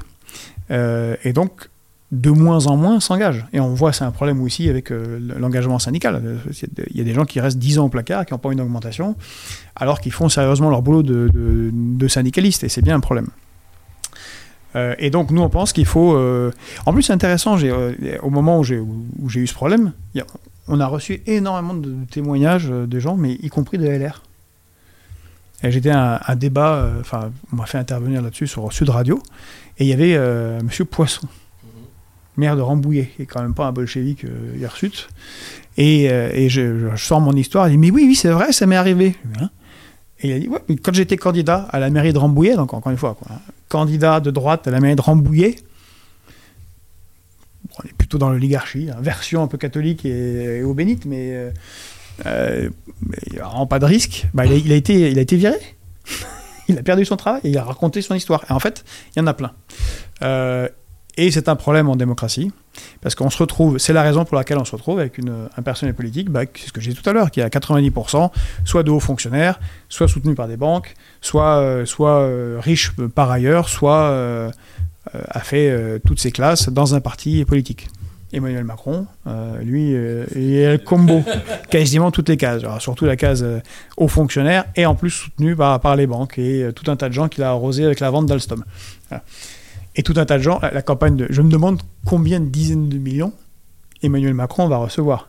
Parce que vu, le nombre de, vu les surbénéfices du CAC 40 tous les ans, les, la flat tax, la suppression de l'ISF, euh, c'est Madame de Montchalin. J'ai beaucoup aimé cette interview dans Libération euh, où elle était comme ça dans un escalier avec un grand sourire. Elle disait euh, suppression de l'ISF, jobs done. Ah, génial. Non, non, bah donc il y a plein de gens qui peuvent le remercier et qui vont le remercier parce que les, revenus des super riches sont considérablement accrus. Euh, voilà. Et donc nous, on va proposer, euh, on va proposer une loi. Euh, en tout cas, on travaille dessus. On a des, membres qui sont inspecteurs du, travail et des juristes. Et on travaille à une proposition de loi de protection des candidats. Et je rebondis sur la question que tu as, demandé, que tu as posée tout à l'heure. pour les équipes, on a des équipes formidables. Euh, République souveraine est euh, considérée une réputation de sérieux. Il y a des gens vraiment, vraiment, vraiment très sérieux par leur parcours. Euh, j'en prends un qui a un des porte-parole, Jean-Charles Ourcade, qui fut rédacteur du livret Industrie de la France Insoumise. Oui, c'est quand même un cadre. Euh, polytechnicien. Euh, il, a été directeur général de Thomson, euh, directeur de la stratégie de Thales, président de France Brevet. Et puis il a négocié la défense, enfin techniquement, il est allé négocier sous Montebourg la défense de l'industrie française à Bruxelles. Donc quand il parle d'industrie, on a vraiment un bon. Et on en a plein comme ça. On a une autre porte-parole qui, est, dans l'Isère, qui elle est, syndicaliste. Euh, euh, on a, et on a énormément de spécialistes dans tous les domaines, euh, y compris des hauts fonctionnaires qui ne peuvent pas se déclarer parce que c'est la nature de leur métier. donc de ce point de vue-là, les équipes, on, a, on est plutôt bon. Justement, je voulais qu'on embraye sur le programme, puisque vous parliez de la loi euh, pour protéger les candidats. C'était à propos de vos propositions pour le, renouvellement de la démocratie en France. Euh, après avoir lu euh, la, profession de foi que vous avez faite, il y a la, proposition du RIC. Ce à quoi, bon, c'est mon petit côté juriste un peu chieur, pourquoi le RIC n'est pas tout simplement un plus gros mécanisme de démocratie directe? Avec, on va dire, une chambre citoyenne euh, qui a pour, pro le même pouvoir qu'un Sénat, qu'une Assemblée nationale, qui n'est pas le CESE non plus. Est-ce que vous êtes juriste et vous êtes étudiant Vous avez des enfants ou pas Des enfants? Non, non, mais la question est sérieuse. Vous en avez ou pas Ah non, pas encore. Bon. Quand vous aurez un travail et des enfants, vous reviendrez pour me dire si euh, vous proposez toujours la même chose. Mais, c'est sérieux ma remarque. Euh, la plupart des gens, ont des vies euh, euh, pas faciles. C'est-à-dire faut travailler, puis vous avez des enfants à élever, et puis régler des trucs personnels, puis de temps en temps, il faut quand même se, reposer, et puis euh, voilà. c'est pour ça que moi j'étais, le seul dirigeant du parti de gauche qui soit marié, père, et en même temps, et cadre d'entreprise. Tout le monde est étudiant, ou fonctionnaire, ou enfin, ou fonctionnaire plutôt, ou politicien, ou retraité c'est un, un, autre souci. Donc, euh, euh, je ne sais pas comment fonctionneraient ces, assemblées, parce que ça, c'est une autre, c'est une autre, c'est une autre, c'est une autre constitution. Euh, et j'enjambe pas votre question. Euh, quand j'étais à Lens, j'ai déjà raconté cette histoire, mais vous tombez sur des gens qui ont des problèmes euh, vraiment, euh, qui n'ont pas de voiture, euh, une maman qui a, deux enfants, l'enfant il faut l'emmener à Valenciennes pour se faire soigner, mais, c'est la, vie réelle, ou telle personne qui, vit un jeune, un jeune de, des quartiers euh, des quartiers autour de Lens, euh, il n'y a pas de bus, il doit marcher euh, une heure et demie pour atteindre le premier truc qui peut l'emmener quelque part, et il me raconte cette galère juste pour trouver, réussir à déposer des CV. Il, ou quand il va aller à une assemblée citoyenne.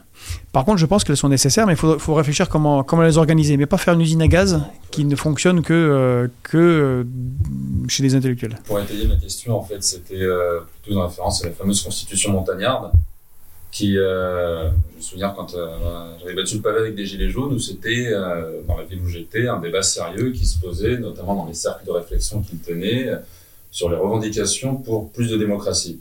On va dire qu'il y en avait certains qui, bah, comme c'était une période d'ébullition, ont beaucoup s'informer, se renseigner et apprenaient. Euh, il y a eu ce débat qui a été fait, et je me souviens d'un débat, débat houleux, et pour moi c'était, on va dire, un vrai clivage qu'il y avait sur l'après Après 5 République, qui arrive à son terme aujourd'hui, alors peut-être que vous avez une autre conclusion dessus, ça peut être intéressant. Mais euh, c'était un débat sur qu'est-ce qu'on mène ensuite. Est-ce qu'on rajoute une composante de démocratie directe avec le RIC euh, à la cinquième, ou est-ce qu'on passe à un tout autre modèle euh, ou c'est vraiment une, on va dire, un, corps citoyen qui se réunit, qui peut être local ou autre, euh, à de, la Constitution de, 4, 1783. Ouais, je, ne suis pas d'accord avec vous. Voilà. Ah ben, euh, mais pour, pour, pour, tout un tas de, pour tout un tas de, de raisons. Euh, vous savez, si vous avez fait le droit constitutionnel, vous savez sûrement qu'une des, une des constitutions les plus démocratiques est la constitution du RSS de 1936. Bon, voilà. Une démocratie tout à fait euh, remarquable. Sur le papier, c'était très bien. Donc moi, je suis pour prendre les choses euh, de manière réelle et pas juste que ce soit beau sur le, sur le papier et, et conforme aux situations qu'on vit. Il y a une demande de démocratie, mais je crois qu'une des première raison de la demande de démocratie, c'est parce que le peuple en a marre d'être trahi par ceux qui la représentent. Et que, que ce soit conscient et souvent inconscient, dans les, euh, dans les revendications de RIC ou d'assemblée, c'est ben, en fait, on va s'en occuper puisqu'ils le font mal. En particulier la gauche, qui je pense au Parti Socialiste qui a trahi de très nombreuses fois. Euh, bon, la droite, euh, bon, c'est plus, conforme.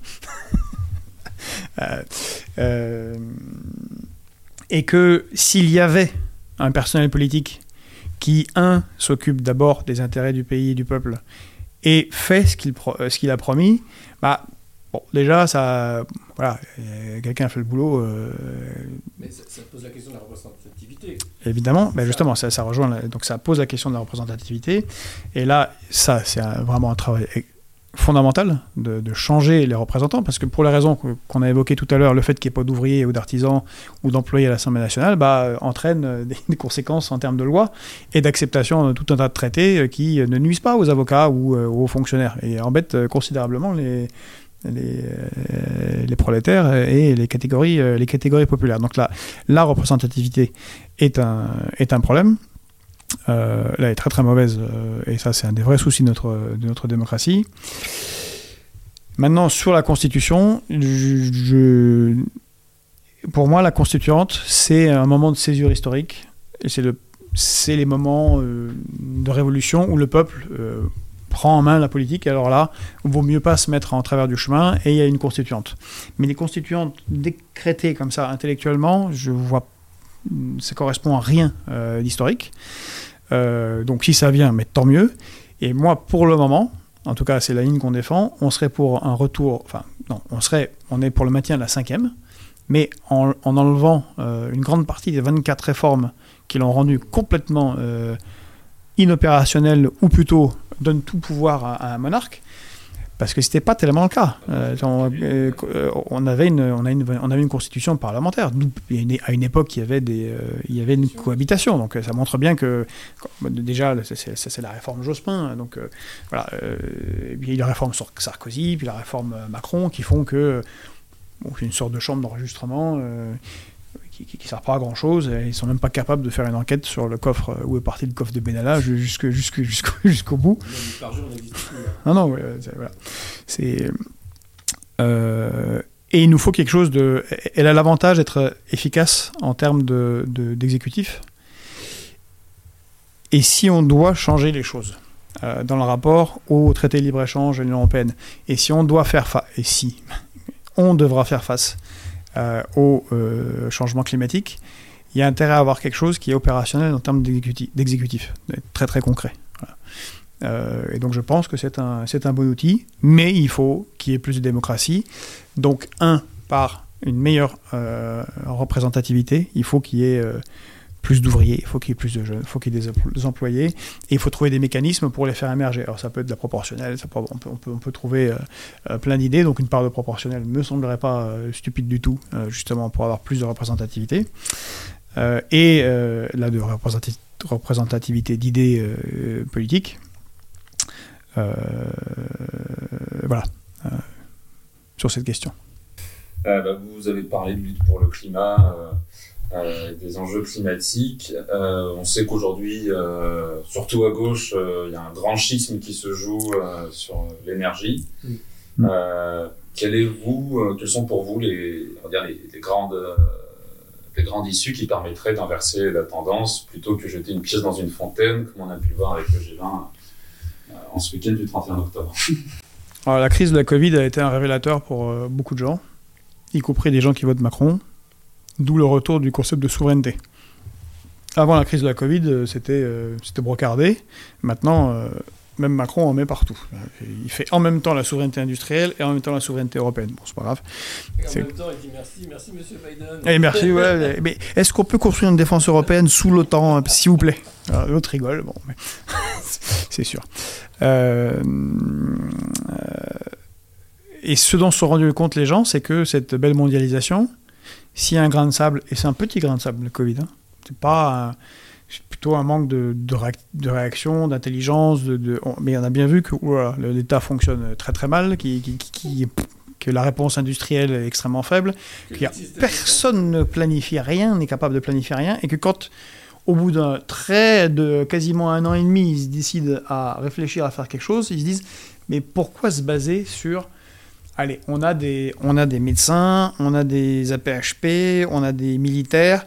Non, on va demander à McKinsey parce que eux savent mieux comment organiser les choses pour la France. Bon, on est dans la dinguerie néolibérale la plus, la plus complète, mais les gens se rendent compte. Demain, si c'est un macrovirus là, qui sort du permafrost euh, russe ou canadien euh, avec un truc qui tuait les, qui les mammouths, je- va- ça va pas bien se passer. Non, non, mais euh, vu la réactivité, bon, ça va pas bien se passer.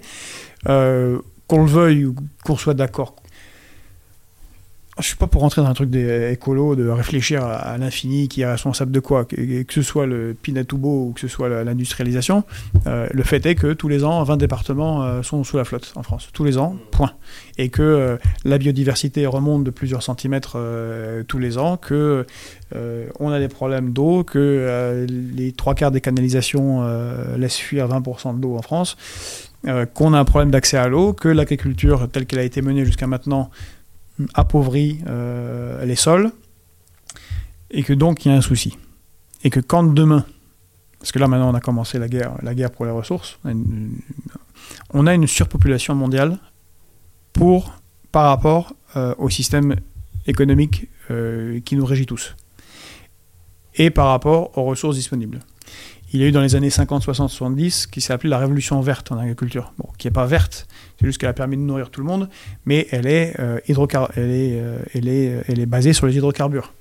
C'est des intrants chimiques qui viennent du pétrole, c'est la nourriture qui est transportée par pétrole, c'est des machines-outils pétrole, bref, c'est des machines, c'est des machines pétrole.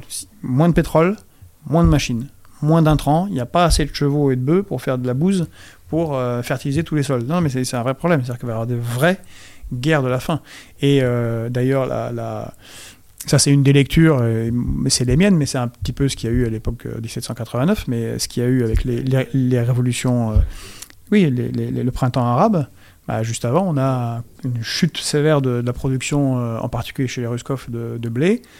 Il y a des pays comme l'Égypte euh, où, ils apportent 90% de la nourriture. Faut pas s'étonner que les gens euh, se révoltent. Donc euh, tout ça, c'est réel. Et je pense que la France est une grande puissance. Contrairement à tous les autres qui, se lamentent sur euh, euh, pays moyen, on peut pas tout, il faut vraiment, hein, comme des vieillards, euh, il faut qu'on soit aidé, euh, qu'on ait un sonotone, et s'il n'y avait pas les Allemands, mon Dieu, la, France s'effondrerait. La France, c'est euh, une nation cadre toujours dans le nucléaire, c'est une nation cadre dans l'espace, c'est une nation cadre dans l'aérospatiale, c'est la deuxième surface maritime mondiale. Dans la- l'accès aux ressources, bonjour, l'effet de puissance colossal que ça représente, évidemment, il faut le défendre. Euh, c'est euh, c'est évidemment une langue qui est la troisième langue d'influence dans le monde. Euh, c'est une histoire, tout ça. Et c'est aussi une des meilleures terres au monde. Les trois meilleures terres au monde pour l'agriculture, c'est le Middle West américain, qu'ils ont complètement détruit. Il va falloir plusieurs décennies pour le, remettre euh, d'équerre, puisqu'ils ont fait des cultures extensives euh, euh, sans variété sur des centaines et des milliers, enfin, sur des milliers de kilomètres. C'est l'Ukraine, ce qui explique certains conflits en Ukraine aussi, et la Beauce. Ah bah, la Beauce est étendue, hein, c'est une bonne partie de la France. Dans le contexte de problèmes agricoles, on a un, élément de puissance avec la possibilité d'avoir un pays autosuffisant. Et ça, c'est notre vision à nous de l'écologie. Oui, il faut lutter contre les grands problèmes climatiques, mais bon, la France contribue à 1% du problème euh, du carbone dans l'atmosphère. Donc même si on est pur et parfait, et si euh, on, ne relâche que de l'eau de rose, bah, voilà, on, peut agir sur ce qu'on peut agir, pas sur le reste. On est d'accord? Euh, Mais par contre, on peut entrer en résilience. Et là, je ne comprends pas, et ça c'est très fort chez nous, euh, visiblement, ça n'intéresse pas les, écologistes. Les écologistes, ça intéresse les grandes thématiques et comment régler dans je ne sais quelle conférence mondiale. Le, c'est de la folie furieuse. On, se prend le mur de toute façon, on va la voir.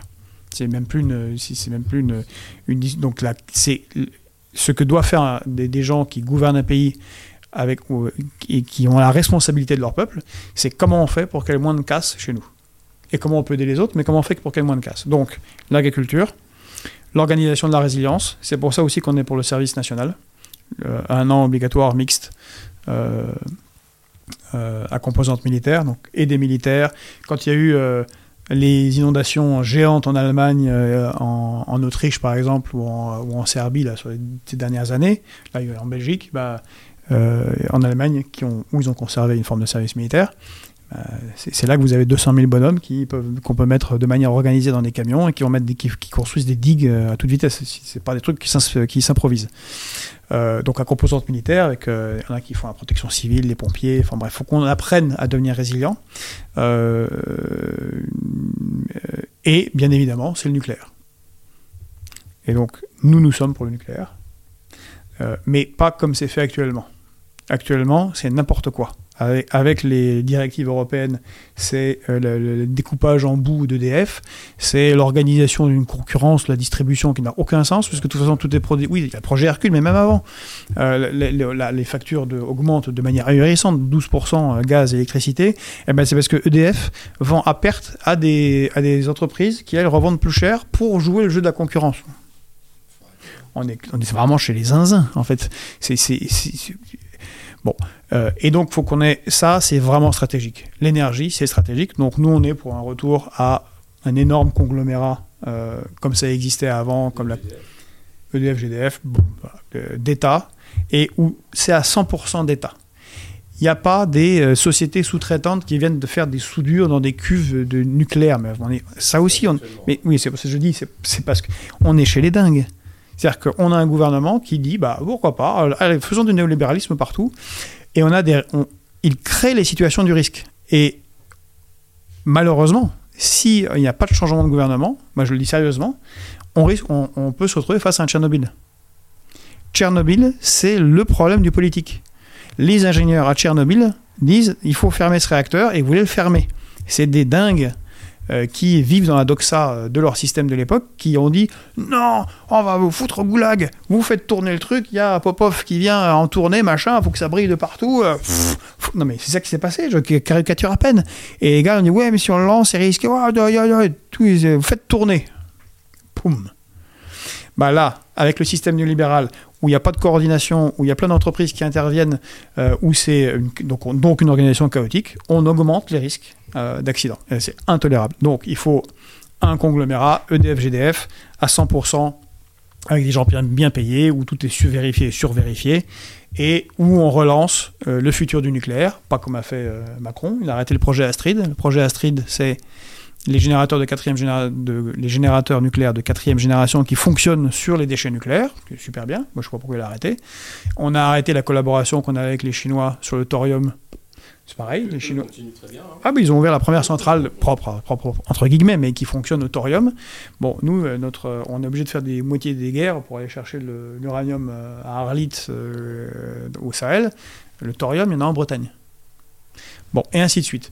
Donc, on est, je pense, parmi les plus sérieux sur les questions écologiques en reconnaissant le problème et, et en prenant les moyens réels pour le faire. Et donc, bien évidemment, aussi, il faut, une réforme du bâti, il faut, réduire. On est aussi pour euh, un grand, là, pour le coup, un, grand, un, grand débat national sur qu'est-ce qui est utile, qu'est-ce qui est inutile. Il faut qu'on qu'on n'ait pas une décroissance, mais euh, une réduction des, trucs qui ne servent à rien. Franchement, il y a des trucs qui servent à rien. Genre, par exemple, les petites feuilles de. ça, ça, me tue, ça, les petites feuilles de plastique entre les, jambons et les saumons dans les supermarchés. À quoi ça sert? On est, on est tellement incapable de mettre un couteau plat entre deux tranches de jambon pour les soulever. C'est pas possible. À quoi ça sert? Ce truc tue un dauphin. Voilà. What's the point? Vous avez parlé du, coup, du, du service national euh, composante militaire, qui est du coup une proposition pour la jeunesse. Donc, plus globalement, je voulais savoir quelles sont vos propositions à la fois pour la jeunesse, mais surtout pour l'école et l'enseignement euh, supérieur, qui euh, accuse aujourd'hui euh, de part et d'autre euh, de, grands problèmes. Donc vous, qu'est-ce que vous proposez pour rebâtir l'école, rebâtir un, grand, une école qui instruit, une école qui, qui, qui prodigue du savoir, loin de toutes les polémiques qu'on a pu avoir ces dernières années? Bon, vous avez déjà fait la réponse, ça. c'est bon. Dans la question.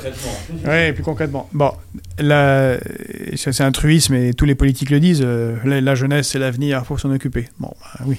Non, mais évidemment, c'est euh, euh, la particularité de la jeunesse, donc, bah, vous. C'est que pour utiliser un terme trivial, elle est bien dans la merde.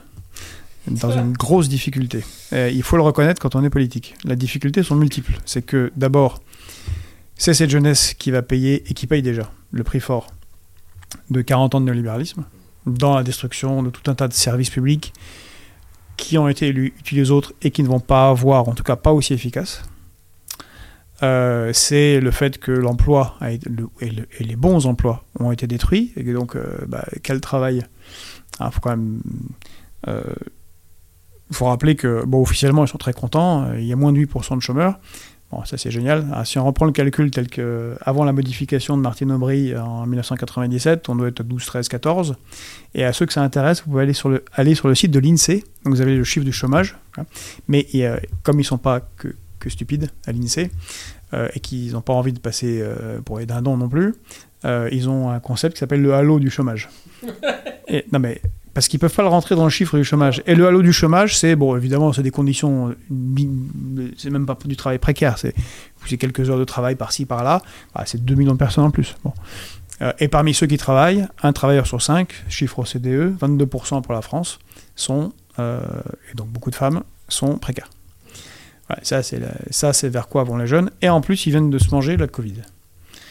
Donc on a un peu parlé des étudiants, mais on n'a pas parlé de tous ceux qui n'ont pas étudiants, qui ont moins de 25 ans, qui, qui, ont un BTS ou un CAP truc, et qui n'avaient pas d'embauche, et qui viennent de milieux populaires, et peut-être pas hébergeables parce que dans des appartements trop petits, c'est terrible. Euh, et ça, le, retard accumulé, c'est tous ceux qui ont entre allez, 20 et 25 ans vont prendre cher pendant 10 ans sur la réinsertion dans le marché du travail, et le, bah, le fait de pouvoir s'installer, de fonder une famille, de, rattraper le retard perdu, ça va être très compliqué pour beaucoup.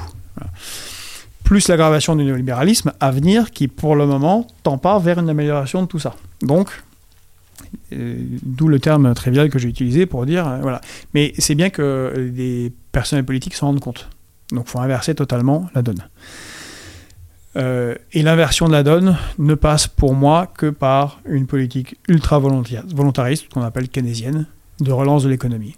On est dans une situation qui ressemble à celle de la, début des années 30, après la crise de 29. Et l'inspirateur le meilleur, je pense, c'est- Roosevelt et Keynes. C'est à fond. On le fait à fond.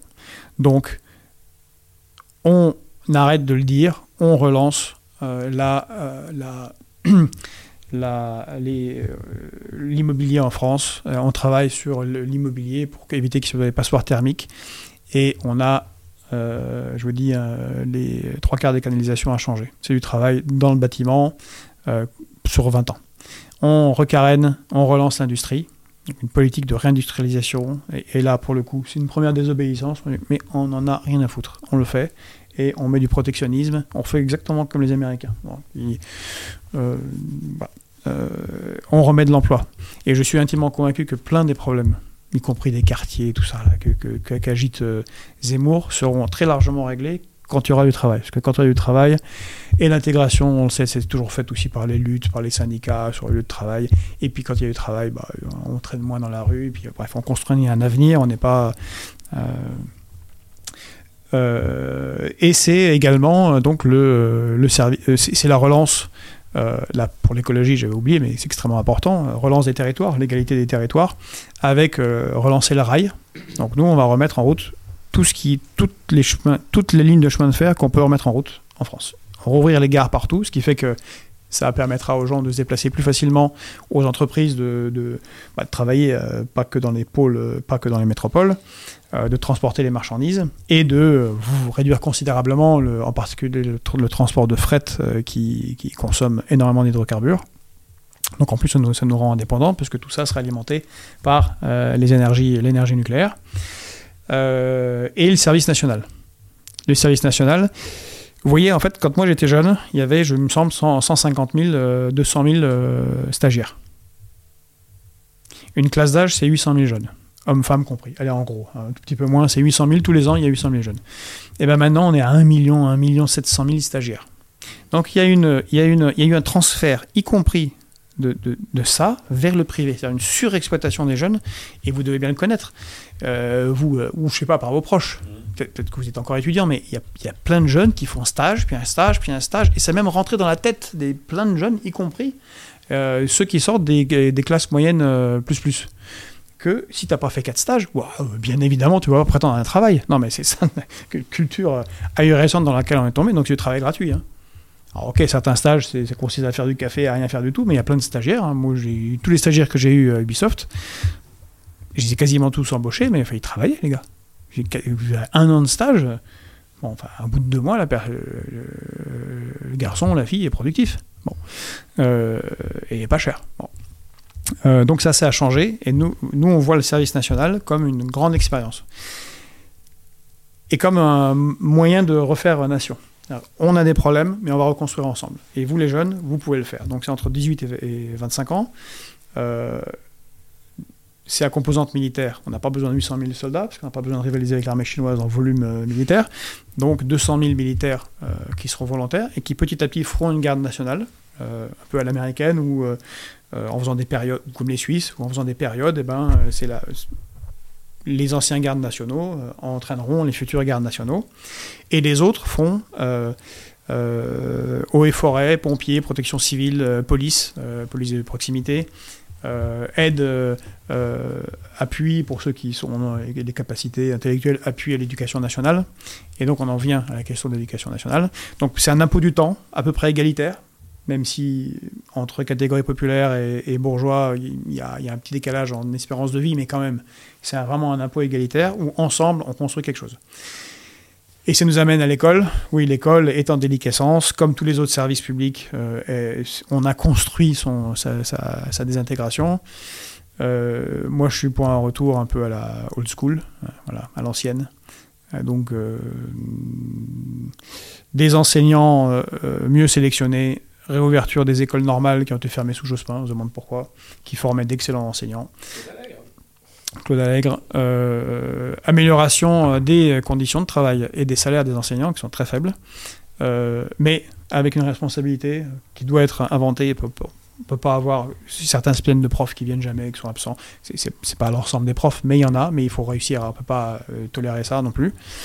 Euh, ça va avec des classes euh, moins nombreuses, ça va avec des, classes de niveau, des classes où euh, quand il y a un enfant handicapé ou un enfant qui est en difficulté parce que je sais pas, ses parents viennent d'arriver et qui parlent pas bien français, bah, on peut pas être 35 et, et puis bah, en fait il a déjà perdu la bataille de l'école parce que bah, le prof nombre de profs qui m'ont dit bah en fait j'aimerais bien mais je vois bien j'en ai 4 qui sont super balèzes 8 qui sont en retard en retard temporairement en fait. C'est rare les enfants qui sont en retard. C'est juste qu'il n'y a pas les moyens donc je fais de la basse et puis je sais que ceux-là, déjà, ils sont perdus parce qu'à la maison, malheureusement, ils n'auront pas, euh, ils pas l'appui familial. Donc voilà, et une école des savoirs. il faut sortir du, pédagogisme euh, qui a coûté extrêmement cher euh, à l'éducation nationale. une école des savoirs qui arme les, les enfants, et en particulier les enfants des catégories populaires, parce que c'est leur, seule, leur seule chance de sortir de leurs conditions initiales. Alors, voilà, on peut passer sur les questions, quelques questions suggérées par les auditeurs. Donc, la, première que je souhaite vous poser, c'est euh, que pensez-vous du déploiement des navires militaires français et britanniques dans la Manche, actuellement dans le conflit euh, sur la pêche? Moi, je pensais que vous m'auriez posé la question des, des- de la non-vente des sous-marins euh, euh, en- en- à l'Australie. Non, non, mais c'est c'est intéressant. Euh, non, mais parce que moi, c'est à ça que ça me fait penser. Euh, J'aurais vu ce contrat me passer sous le nez euh, euh, par les par une coalition industrielle entre les États-Unis et la Grande-Bretagne, où ça m'aurait un peu agacé. J'aurais peut-être fait tourner un peu mes bateaux pour dire que Bon, de toute façon, si j'avais été président, on serait sorti immédiatement du commandement intégré de l'OTAN et on aurait mis d'équerre deux ou trois. On aurait mis les points sur les i. Bon, c'est pas le cas. Euh, je, crois que cette question est, euh, pas abordée de manière euh, sérieuse parce que elle est surdéterminée par le fait que l'Union européenne a très très peur d'une toute réussite de la Grande-Bretagne après le Brexit et qu'elle doit être punie. Et donc Emmanuel Macron n'agit pas seulement en tant que dirigeant des Français, mais il agit en tant que, que euh, vice-chancelier euh, et euh, inscrit dans une guerre avec, euh, avec euh, les Britanniques. Donc, je l'ai dit, nous, nous sommes, je suis pour la sortie de cette Union européenne-là et pour la mise en place d'une Europe euh, des peuples et des nations euh, avec des accords bilatéraux, multilatéraux. Et donc, je pense qu'il faudrait, vu euh, le rôle géostratégique de la Grande-Bretagne, vu notre alliance depuis 150 ans dans toutes les guerres, et qu'on doit beaucoup quand même à la Grande-Bretagne dans le sauvetage de la France euh, en 1940-45, euh, vu, euh, vu que l'État-nation, c'est quelque chose qui est né entre Londres et Paris, avec les révolutions suite à celle de Cromwell et, la nôtre, je pense qu'il y a une, alliance stratégique à faire avec eux et négocier entre la France et la Grande-Bretagne. Euh, voilà, des zones de pêche pour nos pêcheurs et euh, les aider euh, dans les domaines où ils sont, ils sont en manque, en particulier énergétique. C'est intéressant le cas, le cas britannique là, parce qu'en ce moment, il y a dans, les, la presse patronale ou dans la presse européiste, il y a toutes les pleureuses qui vont regarder, c'est terrible, il y a tellement d'emplois qui ne sont pas fournis en, en Grande-Bretagne. Bah, en fait, non, on a, on a, on a Jer- Jeremy Corbyn. Non, malheureusement. On a euh, Boris Johnson, qui est conservateur, qui a augmenté le salaire minimum, qui est supérieur à la France, euh, qui est en train de renationaliser le, train. Euh, bon, ils n'avaient vraiment pas le choix, hein, parce qu'ils avaient fait tellement, du, tellement pourri et chaotique. Et ils, ils, ils refinancent le NHS, l'hôpital public britannique. Et bien là, le, le problème, c'est pas, pas qu'il manque de, de- de- de- d'employés, de, gens qui pourraient faire ces, métiers, c'est les salaires. Et c'est lui qui est allé faire la tournée des, des, syndicats pat- patronaux en disant bah oui, c'est, fini. Il n'y a plus de travailleurs détachés qui vont venir à pas cher. Il faut, euh, si vous voulez des gens, bah, je sais pas, dans l'hôtellerie ou des chauffeurs de, ou, des, ou des routiers, bah, il va falloir euh, augmenter les salaires. Et bon, bah, du coup, la dernière. Quel est le dernier livre ou film qui vous a ému et pourquoi? Ça, c'est dur. Parce que euh, on est dans une situation, quand on est candidat, où on, où on lit nettement moins. Euh, non, mais voilà, il faut être franc. Euh, que que, que d'habitude. Euh, problème, c'est que je suis ému par des livres que, que j'ai lus il y a longtemps. C'est-à-dire que le dernier livre qui m'a ému, euh, euh, Ça marche aussi. non, mais moi, le, le- le livre qui m'a et qui m'a ému et qui est une matrice, euh, c'est- je le conseille à tout le monde, euh, il est difficile à se procurer, c'est tout à fait étonnant. C'est le Rosa Blanca. Euh, C'est un roman de Bernard Traven, euh, auteur euh, allemand et qui, s'est- qui s'est retrouvé euh, au Mexique euh, et qui a une vie un peu à Jack London euh, et qui a écrit euh, ce livre sur euh, le devenir d'une hacienda qui se trouve sur une, euh, sur une réserve, sur, euh, sur un champ d'hydrocarbures au Mexique. Et on a tout le système expliqué, mais par le biais du roman et, du- vécu des gens, ce qui est toujours, toujours plus efficace, je trouve, que les, que, que les essais. Et puis le dernier qui m'est plu, j'ai mis beaucoup de temps à le voir, c'est Interstellar. Mais euh, en fait, c'est parce que je trouve que c'est une très belle, euh, une très efficace interprétation euh, de la physique quantique. C'est du, hard, hard sci-fi, donc c'est de la science-fiction hard, c'est-à-dire qu'il n'y a pas de, Sabre laser. il n'y a pas de sabre laser, il n'y a pas de soap opé- il y a pas de space opéra. C'est les conséquences euh, juste de- des lois physiques sur ce qui se passerait dans l'exploration spatiale. Voilà, je, suis, je suis assez fasciné par, par, euh, par l'exploration spatiale. J'ai pas eu les compétences pour le faire. Euh, mais euh, voilà, c'est le dernier film qui m'a qui m'a qui m'a marqué. Bah, très bien, Bah, je vous remercie pour toutes ces réponses. Eh bien, merci euh, pour toutes ces questions. Et je suis venu avec mes réponses. Vous êtes venu avec vos questions. Continuons le combat.